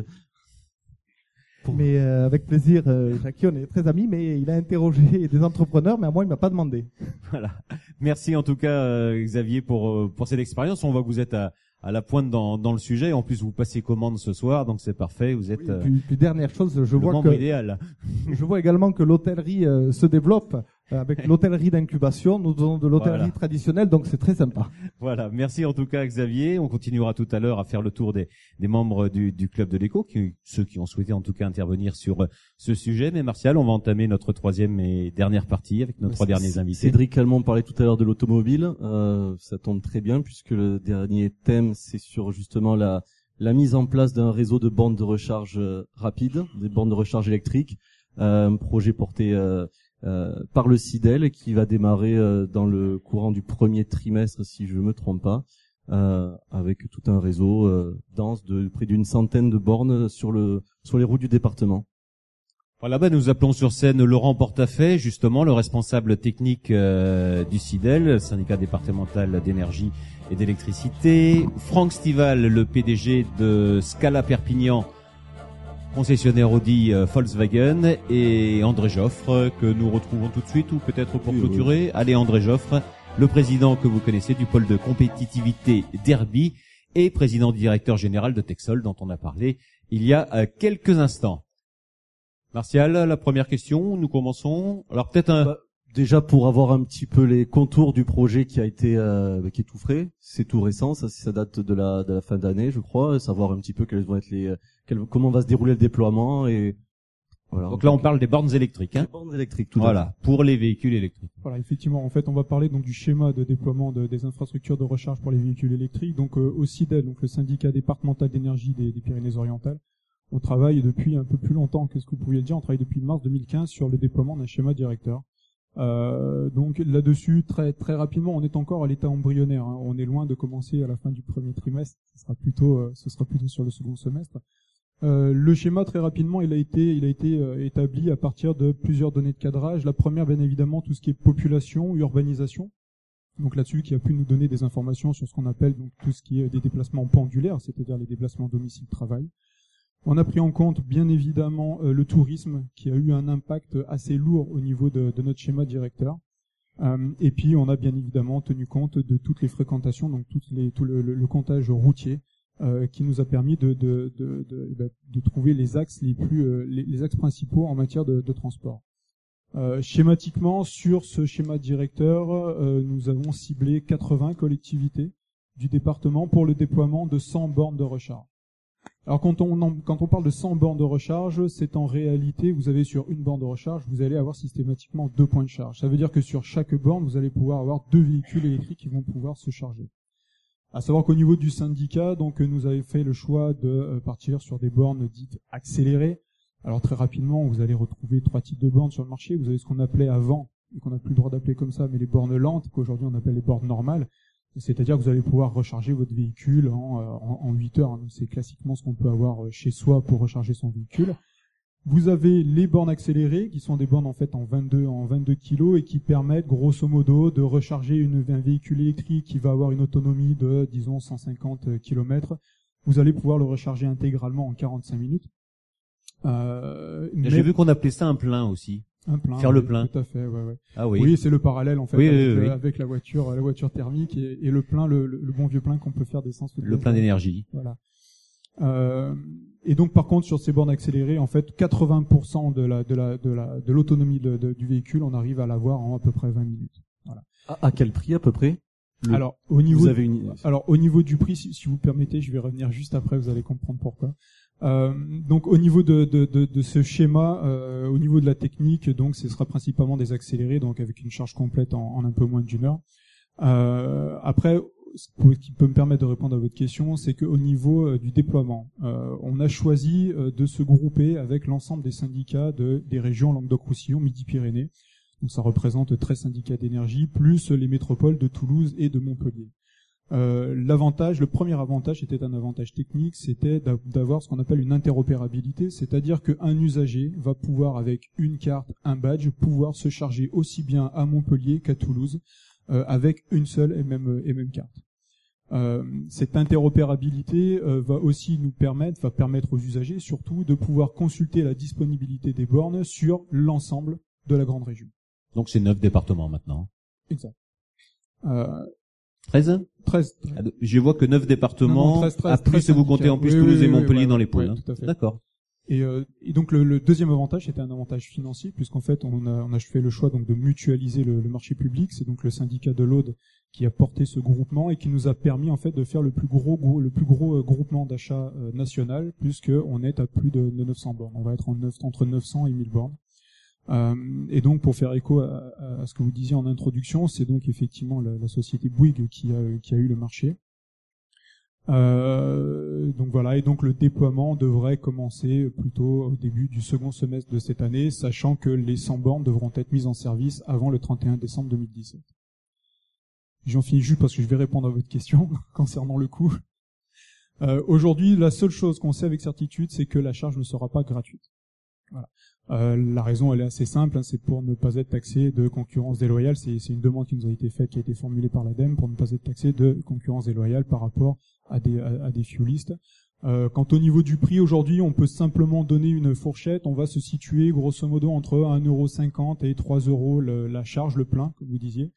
Euh, ce qui représente euh, à autonomie, euh, par comparaison d'autonomie, à la moitié d'un plein de- de- d'essence. Voilà, c'est ça, parce que la charge, vous l'avez dit, 150 km à peu près d'autonomie, voilà, sachant que là-dessus il y a du recherche et développement. Donc Voilà, donc on multiplie par 4 ou 5 ou 6 un plein d'essence ou de diesel Exactement. normal. Euh, juste avant de vous laisser continuer, je m'aperçois que j'ai euh, j'ai zappé et je bats ma culpe.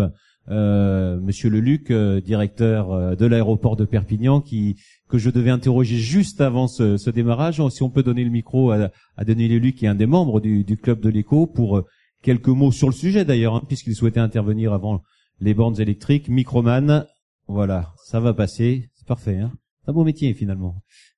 Oui, Denis, pardon. Oui. Et excusez-moi encore. Non, non, mais il n'y a pas de souci, j'aurais pu intervenir après, de toute façon. euh, Vaut mieux avant. Mais je suis totalement dans le sujet, puisque euh, à l'aéroport, euh, on est en train de mettre avec Texol, notamment, euh, des, euh, des ombrières photovoltaïques. On en est à la moitié, normalement, d'ici euh, d'ici deux mois, enfin, d'ici un mois même, peut-être, je pense que ce sera terminé. On a euh, plus de 5000 mètres carrés de couverture photovoltaïque, à peu près euh, 1400 euh, mégawattheures qui vont être produits. C'est à peu près la consommation de 350 euh, foyers de 4 personnes. Et, euh, et justement, en dessous euh, ces toitures, puisque c'est sur un parking, nous, on, on a prévu de l'installation pour le moment euh, de deux euh, bornes de recharge, donc quatre places dédiées aux véhicules électriques. Euh, pour nous, euh, c'est un petit peu particulier puisque c'est dans le parking, donc euh, le rechargement sera gratuit, enfin, inclus dans le prix du parking. Rien n'est jamais gratuit, évidemment. Euh, C'est c'est des Bouygues aussi? Alors, je, je vais peut-être me retourner vers CGLEC parce que je, je, je ne sais plus trop, je ne sais pas trop ce que c'est.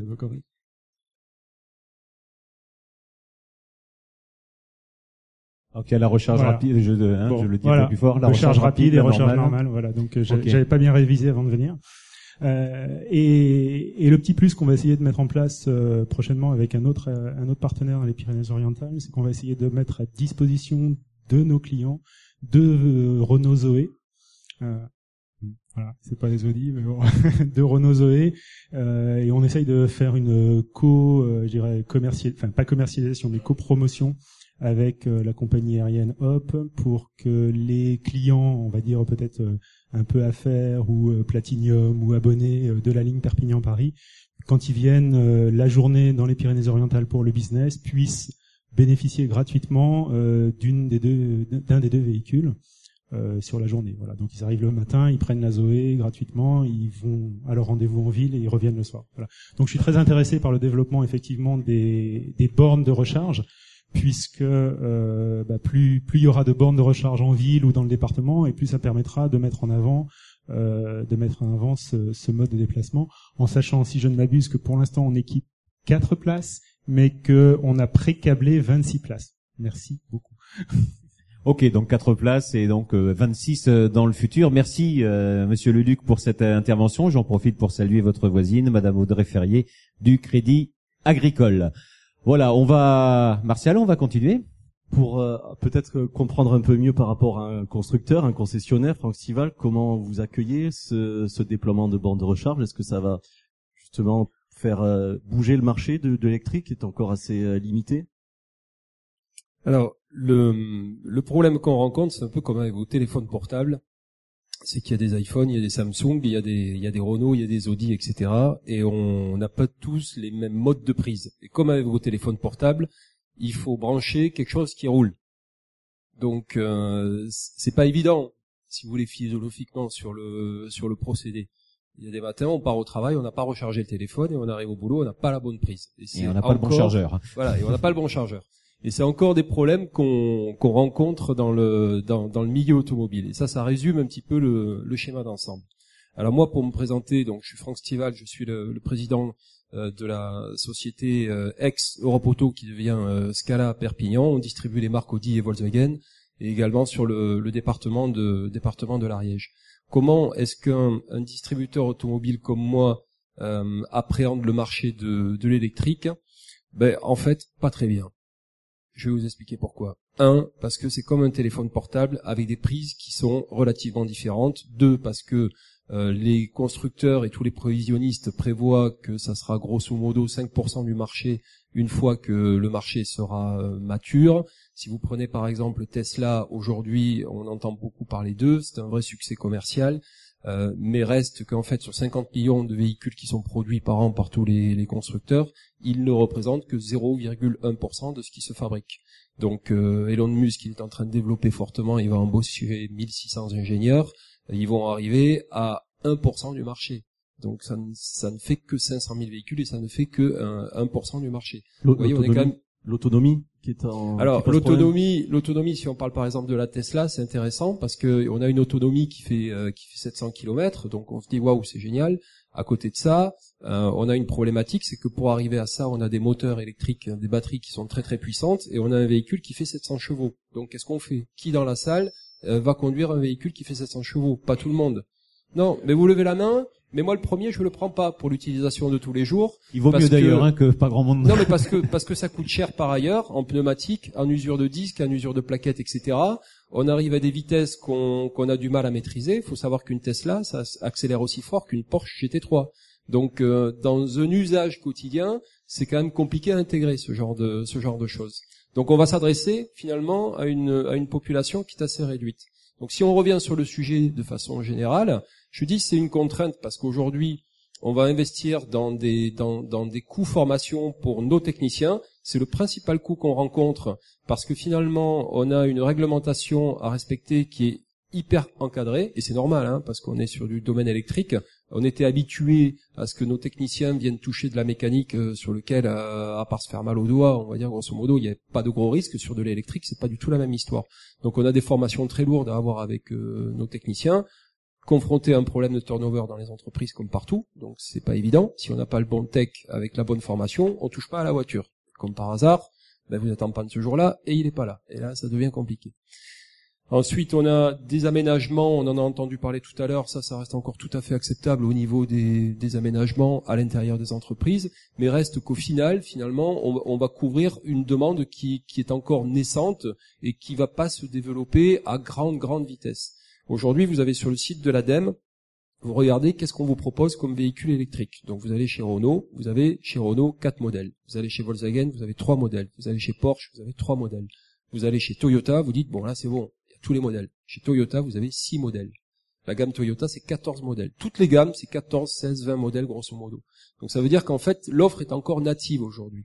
Et on n'a pas, les constructeurs ont pas encore emboîté le pas d'une façon vraiment importante. Ils sont en train de le faire maintenant avec ce qui est en train de passer, l'affaire des NOx et du CO2, quelque part, ça a été un vecteur d'accélérateur pour ce type de choses. Par exemple, dans le groupe Volkswagen, ils ont stratégiquement pris la décision de dire bon, on s'est gratté la tête pendant longtemps sur l'électrique, qu'est-ce qu'on fait, etc. Ok, on en a pris une maintenant, on, on va fortement développer là-dessus. Donc c'est quelque chose que nous verrons nous, mais que nos enfants verront euh, parce que la technologie dans, l'automobile, c'est quelque chose qui est quand même relativement long à mettre en place. Ah, euh, une autre composante, c'est le prix de ces voitures également. Qui Oui, pas parce que- forcément très incitatif. En fait, on- c'est un, c'est une technologie qui se développe par le par le haut. Je prends le cas de Tesla. euh, J'ai oublié de dire que la voiture, elle valait 80 000 euros. Si aujourd'hui vous prenez euh, une voiture euh, classique euh, qui, vaut qui vaut allez 25-30 000 euros grosso modo, bon, on est avec une technologie embarquée au niveau de l'hybride qui est un peu plan-plan, c'est-à-dire que vous avez 40 km d'autonomie. Bon, c'est pas génial, mais bon, ça vaut 30 000 euros, donc on peut pas on peut pas tout avoir. Si on veut avoir quelque chose qui tienne un peu la route et qu'on ait on va dire 150 km d'autonomie, on est dans des budgets qui sont aux alentours des 60-70 000 euros. Qui peut se permettre de se payer ce type de véhicule C'est plutôt réduit, vous voyez, encore comme utilisation. Et celui qui veut acheter ça, Surtout s'il n'y a pas de borne. ouais, pff, ouais, même pas parce que Bah, quand même. celui 60 000 quand même. non mais c'est sûr. Mais il va pas. Celui qui veut acheter ça dans ces budgets-là, il ne veut pas de contraintes. Monsieur, vous souhaitiez intervenir Non, ju- juste à ce niveau-là, déjà pour reprendre au niveau des, au niveau des prises, euh, on sait aujourd'hui qu'il y a des prises qui sont normalisées.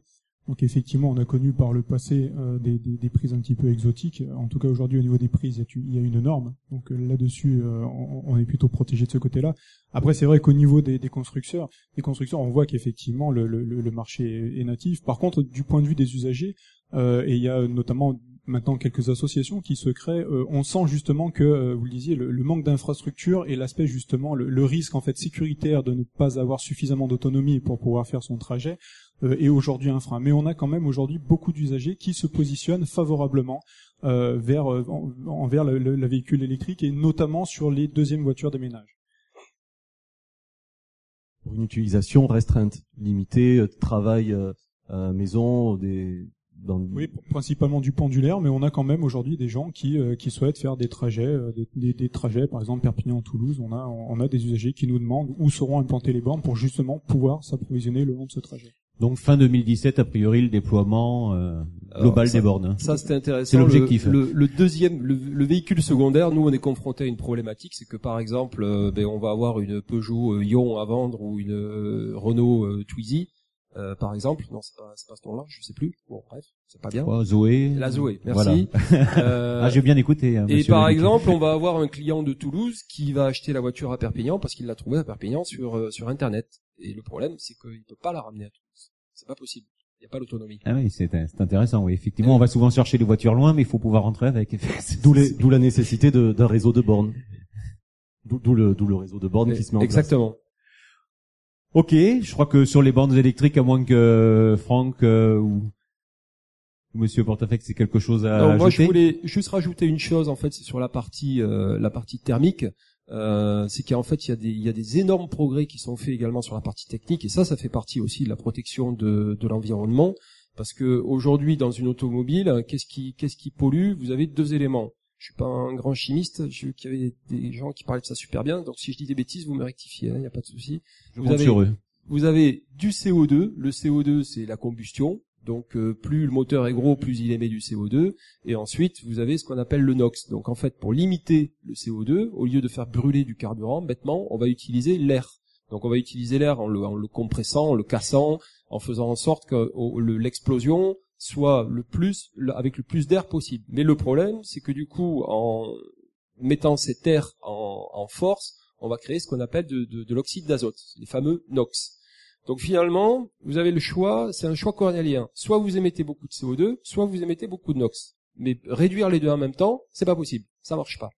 Et donc, il y a une espèce de discours politique. Ah, je vous rassure, euh, Xavier Pi confirme. hein, le, Bon, ça va. le chercheur confirme. Donc là, bien bossé. Vous avez un discours qui est, qui est assez, euh, qui est assez drôle, c'est qu'aux États-Unis, comme ils ont de gros moteurs, forcément, ils vont mesurer, pour ceux qui ont suivi, le NOx, pas le CO2. Et en Europe, comme on a des petits moteurs, ben on va mesurer le NOx.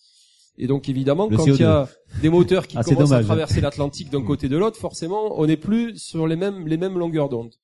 Bon, ça c'était pour la petite histoire au passage. Mais ce qu'on voit, c'est qu'aujourd'hui, par exemple, ce qui est en train de prendre le pas, c'est évidemment des petits moteurs un petit peu partout, et qu'on arrive en fait à contenir ces phénomènes de NOx avec des pièges à NOx, avec des systèmes d'AD Blue qu'on vient ajouter, qui existent dans le poids lourd d'ailleurs depuis belle lurette, et on arrive grâce à ce type d'éléments à avoir des réductions de consommation extrêmement importantes. Vous avez des véhicules style une Volkswagen Passat, une Renault Laguna, qui est un gros véhicule qui consommait il y a une dizaine d'années au moins 8-10 litres au 100, et aujourd'hui on a divisé les consommations par deux sur ces mêmes véhicules, et qui en plus ont pris du poids. Donc c'est quand même hyper important, et avec un coût du pétrole euh, qui, qui, est plutôt bas, et tous les indicateurs laissent dire que bon, bah, a priori ça va, ça devrait pas trop bouger. Donc vous voyez, au niveau économique, euh, finalement, du point de vue du consommateur, quand il voit tous ces éléments-là, il y a également le véhicule essence qui se redéveloppe. Il se dit bon après tout, est-ce que je suis prêt à mettre le surcoût qu'il y a à payer pour un véhicule hybride ou full électrique? Ben, Les arbitrages, euh, à la fin, dans un véhicule à 20 000 euros qui est le prix moyen, c'est le porte-monnaie qui parle. Ça, euh, et puis le consommateur n'accepte pas de, de, de payer 5-10% de plus pour une technologie qui qui pas encore bien affirmée en termes de, de, de gain d'économie. Ça, c'est une certitude. Bah, c'est intéressant. En tout cas, on voit bien la, la problématique hein, qui se pose, bon, à la fois sur le, le, maillage, le réseau des bandes électriques et sur l'utilisation qu'on peut faire ensuite avec les voitures électriques et les, le surcoût que pour l'instant ça engage. On peut aussi penser que petit à petit euh, les modèles seront un peu plus accessibles euh, que maintenant. Je pense que c'est sans doute le, le vœu ou ce vers quoi tendent les, les constructeurs. Et aujourd'hui, ils tendent à proposer de l'agrément complémentaire. Par exemple, euh, vous regardez aujourd'hui chez Ferrari, euh, sur la nouvelle. Moi, je regarde pas, hein, mais bon. Mais c'est très intéressant. c'est très intéressant parce qu'en fait, c'est les développements des véhicules de demain. Et il faut, il faut pas oublier que tout vient par la compétition. Ça, c'est quand même un truc qui est hyper important et c'est quelque chose qu'il faut protéger parce que tous les développements se font par là. Le, le, en rallye, quand vous voulez gagner un rallye, c'est pas la voiture la plus puissante qui gagne, c'est celle qui est la plus homogène et c'est celle qui a le meilleur rapport poids-puissance. Dans, dans l'automobile de tous les jours, pour avoir un gain de consommation, on, on utilise aussi ce rapport-là, le poids-puissance. Et chez Ferrari, pour revenir là-dessus, en fait, aujourd'hui, ils ont des récupérations de d'énergie qui se font au niveau du, du, freinage. Vous avez des moteurs électriques qui sont embarqués sur les nouvelles Ferrari qui sont développées. C'est hyper intéressant en fait ce, ce, type de schéma. Et quelque part, vous ça rentre par le haut ce, ces nouvelles technologies. Vous avez euh, sur euh, des nouveaux véhicules des capteurs solaires qui sont intégrés dans les toits maintenant, qui vont commencer à arriver dans 7-8 ans. Donc ça va quand même relativement vite. Merci en tout cas Franck pour ces vraiment précisions très intéressantes. On en parlerait encore, encore et encore, hein, puisque je crois qu'on est tous concernés dès qu'on parle de la voiture. Donc bah, chacun a sa petite idée sur la question. Mais nous avons un horaire, nous avons un timing, et je crois que nous allons euh, terminer maintenant, Martial, avec André Joffre. Sur le mariage de l'automobile et d'énergie solaire. Alors ça, c'est une grande question. Est-ce que ce sont aujourd'hui deux secteurs euh, qui sont complémentaires? Est-ce que l'avenir de l'automobile euh, électrique passe par euh, l'énergie solaire? C'est quelque chose qu'on voit de plus en plus euh, dans les tuyaux, que les scientifiques sont en train de plancher là-dessus. Euh, Qu'est-ce que, est-ce que c'est vrai? Est-ce que c'est une de je vais utopique venir, Je vais venir tout de suite, mais j'avais préparé quelques images. Voilà, et la régie est formidable. Envoie dans les images. Ça marche. Ah ben alors on va rendre, on va rendre des, des personnes jalouses. mais, mais tu vois, je vais y venir très vite. Non, je voulais vous parler de Derby, de quelques secondes pour vous expliquer de quoi il s'agit, parce qu'on en parle souvent, euh, tu en parles souvent dans les colonnes indépendants, mais parfois je crois que c'est important d'en parler euh, et de faire un peu le point. Alors Derby, c'est une association qui regroupe en fait des industriels, des, des entreprises et des laboratoires de recherche, essentiellement. Et autour de, cette, de, cette, de, ces acteurs, en fait, euh, nous avons euh, des, des, collectivités locales, des, régions, évidemment, l'État qui est avec nous, qui nous accompagne. Nous avons été fondés, suivant, euh, diapo suivante. Voilà. Encore. Voilà. Dans les, les, principaux thèmes, alors ça veut dire Derby, développement des énergies renouvelables dans le bâtiment et l'industrie. Hein. Donc nous avons été fondés par un décret euh, aux officiels, etc., euh, suite à un appel d'offres de la DATAR à l'époque qui avait sélectionné le projet. C'était il y a tout juste dix ans. Et vous avez trois thématiques principales. Une thématique qui concerne les bâtiments, les bâtiments performants, notamment en climat méditerranéen. La deuxième thématique, c'est tout ce qui est réseau, et particulièrement les réseaux intelligents. Je vais, je vais avoir l'occasion d'en parler dans deux minutes. Et puis toutes les centrales de production. On en a abondamment parlé, mais il y a beaucoup de choses qui peuvent se faire aujourd'hui pour produire de l'énergie euh, électrique, mais aussi thermique, on l'a vu, à des fins de, production de, chaleur ou d'électricité. Suivant. Alors voilà, la particularité de Derby, c'est que on avait senti l'air euh, un petit peu avant, avant tout le monde, puisque ça fait trois ans en fait que nous sommes sur deux régions. Euh, Nous sommes enfin sur une seule aujourd'hui, mais nous étions sur la région Languedoc-Roussillon et, et Midi-Pyrénées. Et vous le voyez, le siège euh, déjà, c'est une petite particularité, il n'était pas situé à la capitale de Languedoc-Roussillon, il était situé à Perpignan. Bon, ça m'a valu quelques inimitiés, vous l'imaginez, parce qu'on me dit mais pourquoi le siège de pôle de compétitivité n'est pas à Montpellier? Bon, ça paraissait étonnant. Là aujourd'hui, ça paraît moins étonnant que finalement il ne soit ni à Montpellier ni à Toulouse. Hein, on est, on est- finalement, c'est pas mal Perpignan. Et bon, on a réussi euh, au bout d'un certain temps. Je me souviens, un directeur général des services euh, du Languedoc-Roussillon qui m'avait dit, mais bon, euh, ce siège, il faut absolument le déménager à Montpellier. Et j'ai dit, monsieur, je suis désolé, mais on fait pas le festival de Cannes à Marseille. Bon. Et donc, euh, je crois qu'il avait compris que j'étais décidé à le laisser à Perpignan, et donc on a continué. Voilà. Alors depuis, euh, ça fait des petits, puisque euh, on avait bien sûr le, le le grand, le grand festivalier, j'allais dire, le laboratoire euh, Promesse, qui est le principal laboratoire d'énergie solaire, qui est localisé dans Audeio et à Perpignan, euh, avec euh, 150 chercheurs. On a euh, des, tas de formations euh, dans tous les tous les niveaux à l'université et même dans les CFA du bâtiment.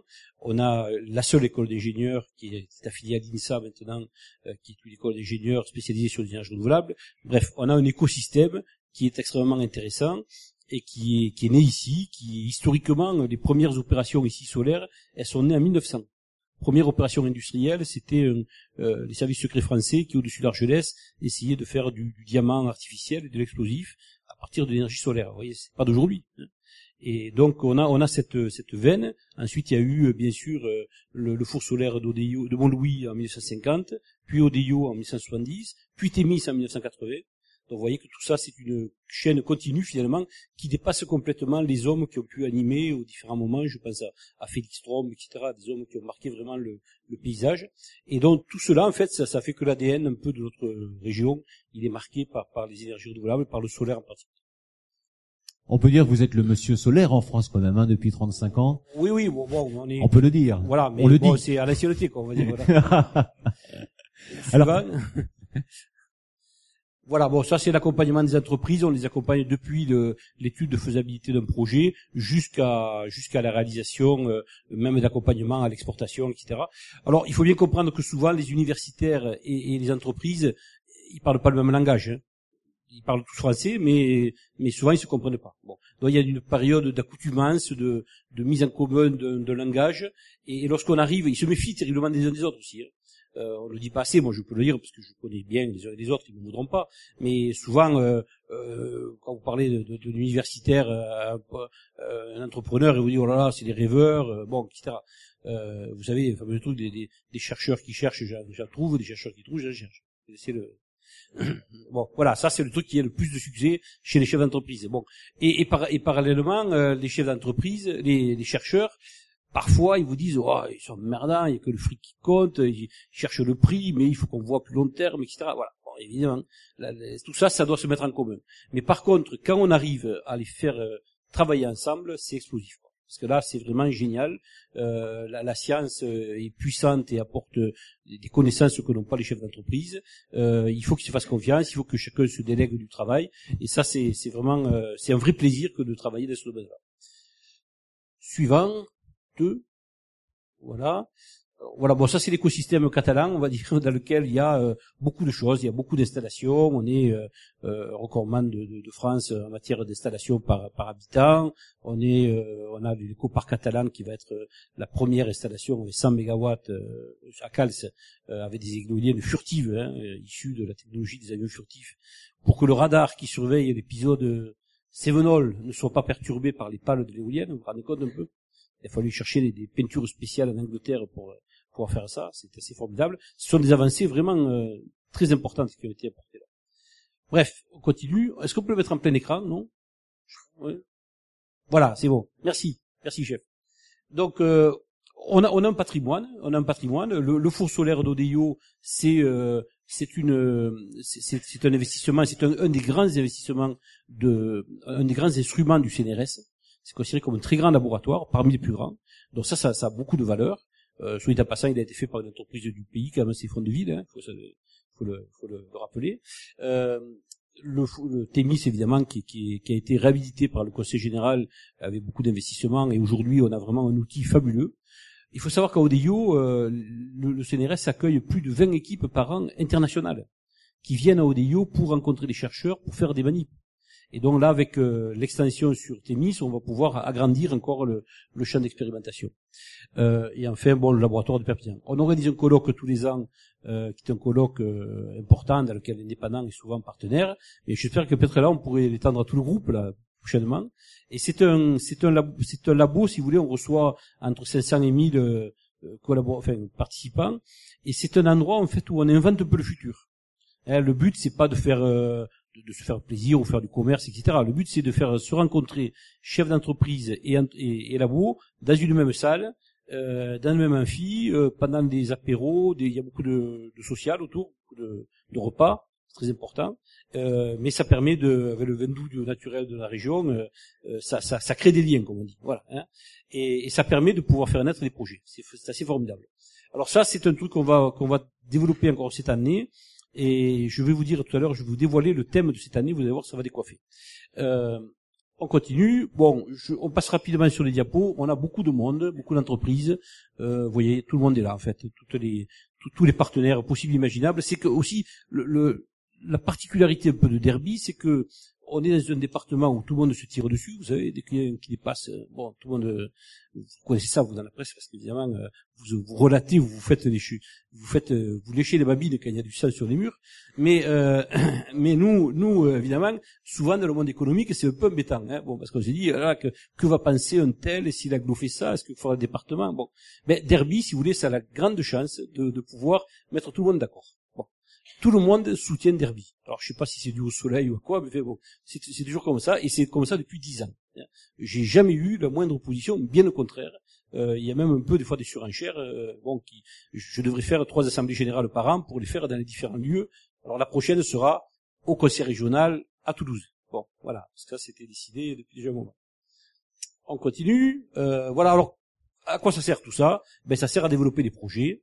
On en a développé pas mal. Vous voyez les nombres là. Et vous voyez en bas, le chiffre d'en bas, c'est le plus important. En 10 ans, on a ramené dans la région, sur le Languedoc-Roussillon, 144 millions d'euros. Pour les équipes qui travaillent là-dessus. Entreprises et laboratoires. Et ça, je vous assure que c'est pas de l'argent qui serait venu tout seul. C'est de l'argent qu'il a fallu aller gagner dans les appels d'offres de Bercy, de l'ADEME, etc. Donc, nous, nos collaborateurs, qui sont peu nombreux, ils sont six, euh, plus bon beaucoup de bénévoles, hein. tout, tout le, le, conseil d'administration, etc. sont des bénévoles et qui sont hyper actifs. J'ai jamais vu d'association où les gens travaillent autant.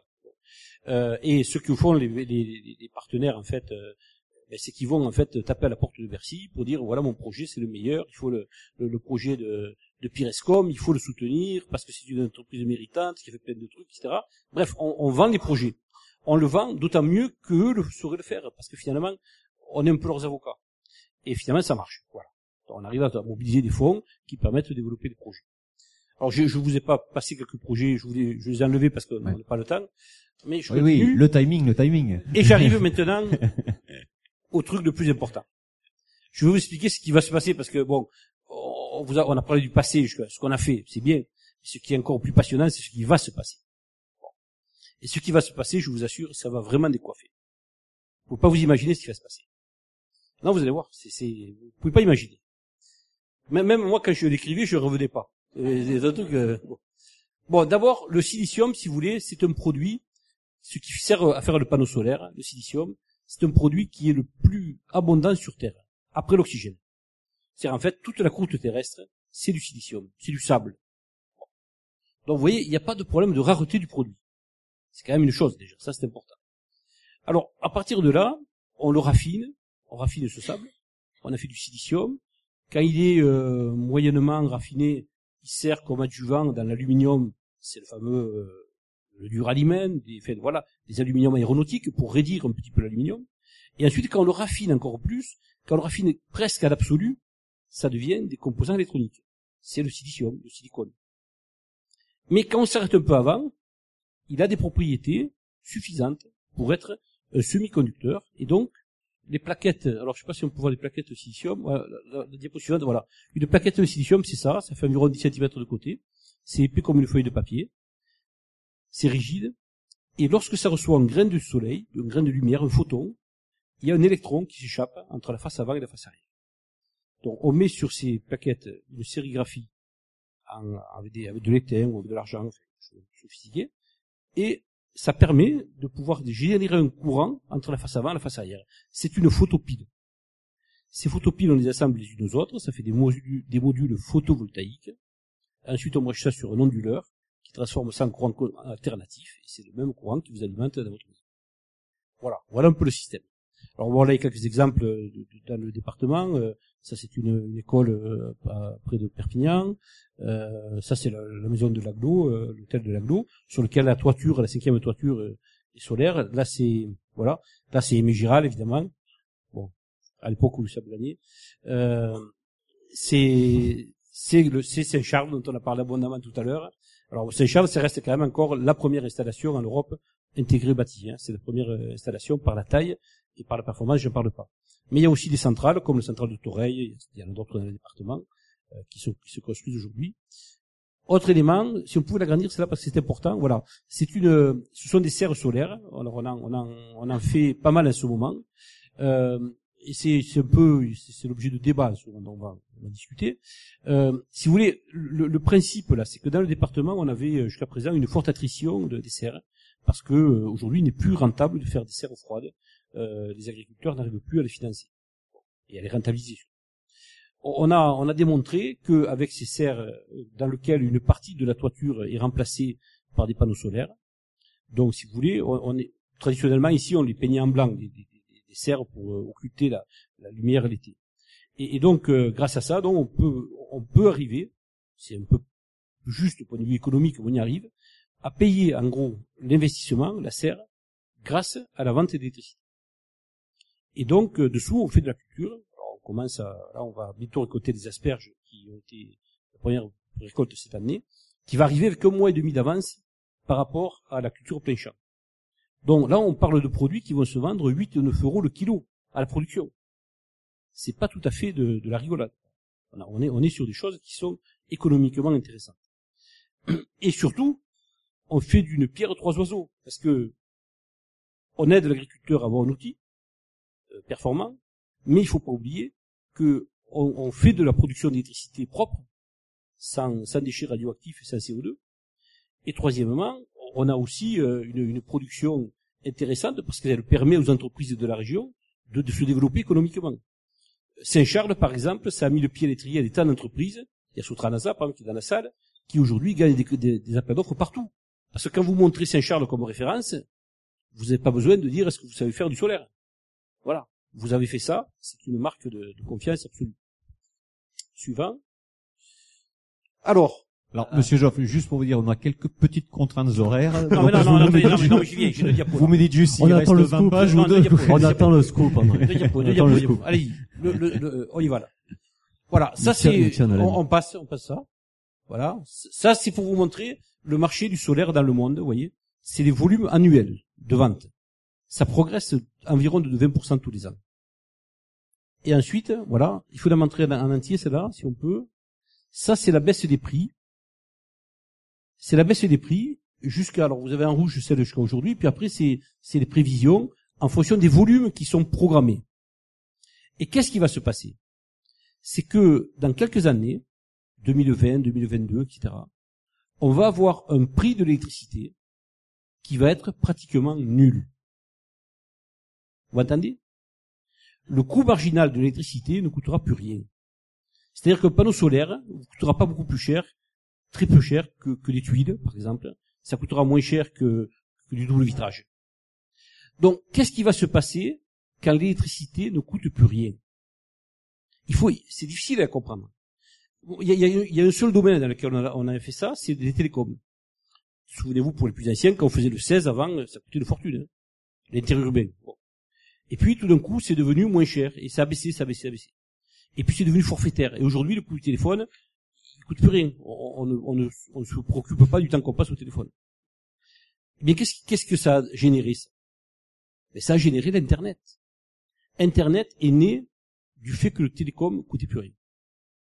Imaginez ce que ça va être quand l'électricité ne coûtera plus rien. Alors, je sais pas dans quel domaine. Moi, franchement, j'ai pas la solution. Et je pense que les experts, si vous voulez, sont les plus mal placés pour imaginer ce que ça va donner. Il faudrait faire appel à des, artistes, à des musiciens, je sais pas, à des gens de notre domaine. Franchement, qui plus d'imagination que, nous. Parce que nous, finalement, malheureusement, on essaie de reproduire le passé. Et c'est une erreur. Alors, il y a, y a une, piste quand même. Je, dernière image, peut-être. Voilà.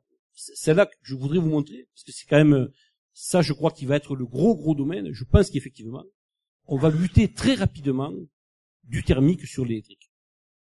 Ça va être extrêmement rapide. Vous avez sur mon blog, là, Texol blog, vous faites, j'ai mis une, un entretien de trois personnes, deux polytechniciens et un normalien qui sont aux États-Unis. Le normalien, c'est celui qui est le patron de Renault aux États-Unis, en Californie, qui traite de, voitures électriques. Les deux autres, l'un est le patron de Berkeley, du laboratoire de la mobilité, il est polytechnicien, et le troisième est polytechnicien également, il est patron des voitures autonomes chez Tesla. C'est passionnant, ça dure 20 minutes, écoutez-le, vous comprendrez tout euh, de, ce que, de ce que va devenir la voiture électrique. Et c'était ça qui s'est passé à Las Vegas.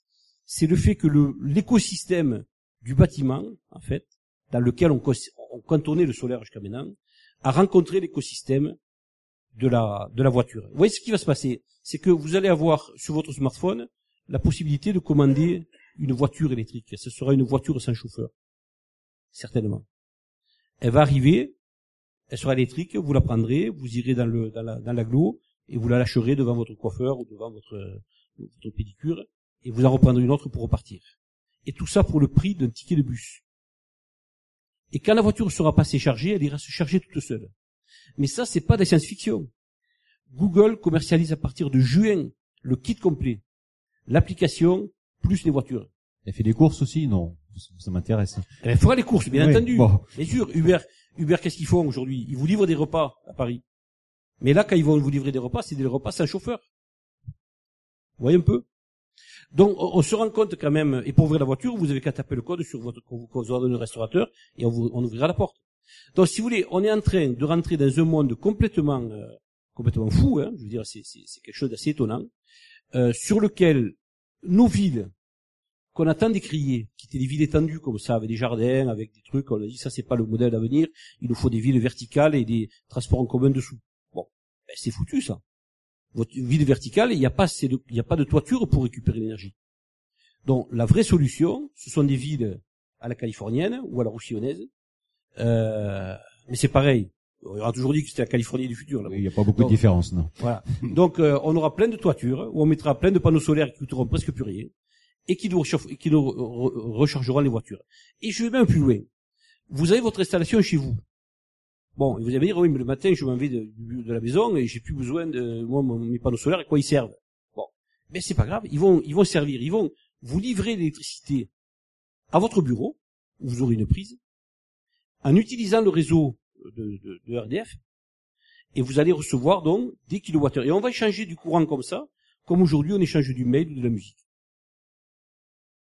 C'est vrai, et ça c'est dans un avenir pour, ça, pour conclure, hein, dans un avenir. C'est tout de euh, suite, monsieur. C'est tout de suite. Ah, c'est donc l'avenir, c'est tout, tout, de suite. Et d'ailleurs, j'espère qu'on va pouvoir faire le une, changement, c'est maintenant. Une, première expérimentation à Perpignan euh, dans l'année là. J'espère qu'on aura des Google Cars à Perpignan avant, avant la fin de l'année. Pour Derby, pour la conférence Derby. Ah oui, bien sûr. Ça sera en juin, hein, je crois, 2016. Ah, juin, tout à fait. Monsieur Joffre, euh, c'est passionnant. Vous êtes passionné. On, on vous écouterait très longtemps parler de ces sujets et nul doute qu'on vous retrouvera très bientôt euh, dans l'indépendant aussi avec euh, toutes ces innovations. Merci à Laurent euh, Portafait, le responsable technique du CIDEL. Merci à Franck Stival, le PDG de Scala Perpignan. C'est les nouveaux noms. Hein, on l'a, on l'a bien noté. Merci à tous. Je vous invite à nous rejoindre maintenant pour pour le buffet derrière. J'aimerais remercier Philippe, Daniel, Guy, les éthiques événementiel de Midi Libre euh, pour l'indépendant aujourd'hui, notre ami euh, Jean-Pierre Delors et tous ceux qui ont œuvré à la tenue de ce Club de l'écho, la première édition de 2016. On devrait se retrouver aux alentours du mois d'avril. On parlera un peu plus finance cette fois-ci, certainement autour d'un thème de ce qu'on appelle maintenant le crowdfunding, hein, le financement participatif. On l'a un petit peu abordé tout à l'heure à travers l'exemple d'Eco Texeram. Merci à tous, bonne soirée et le pot de l'amitié maintenant.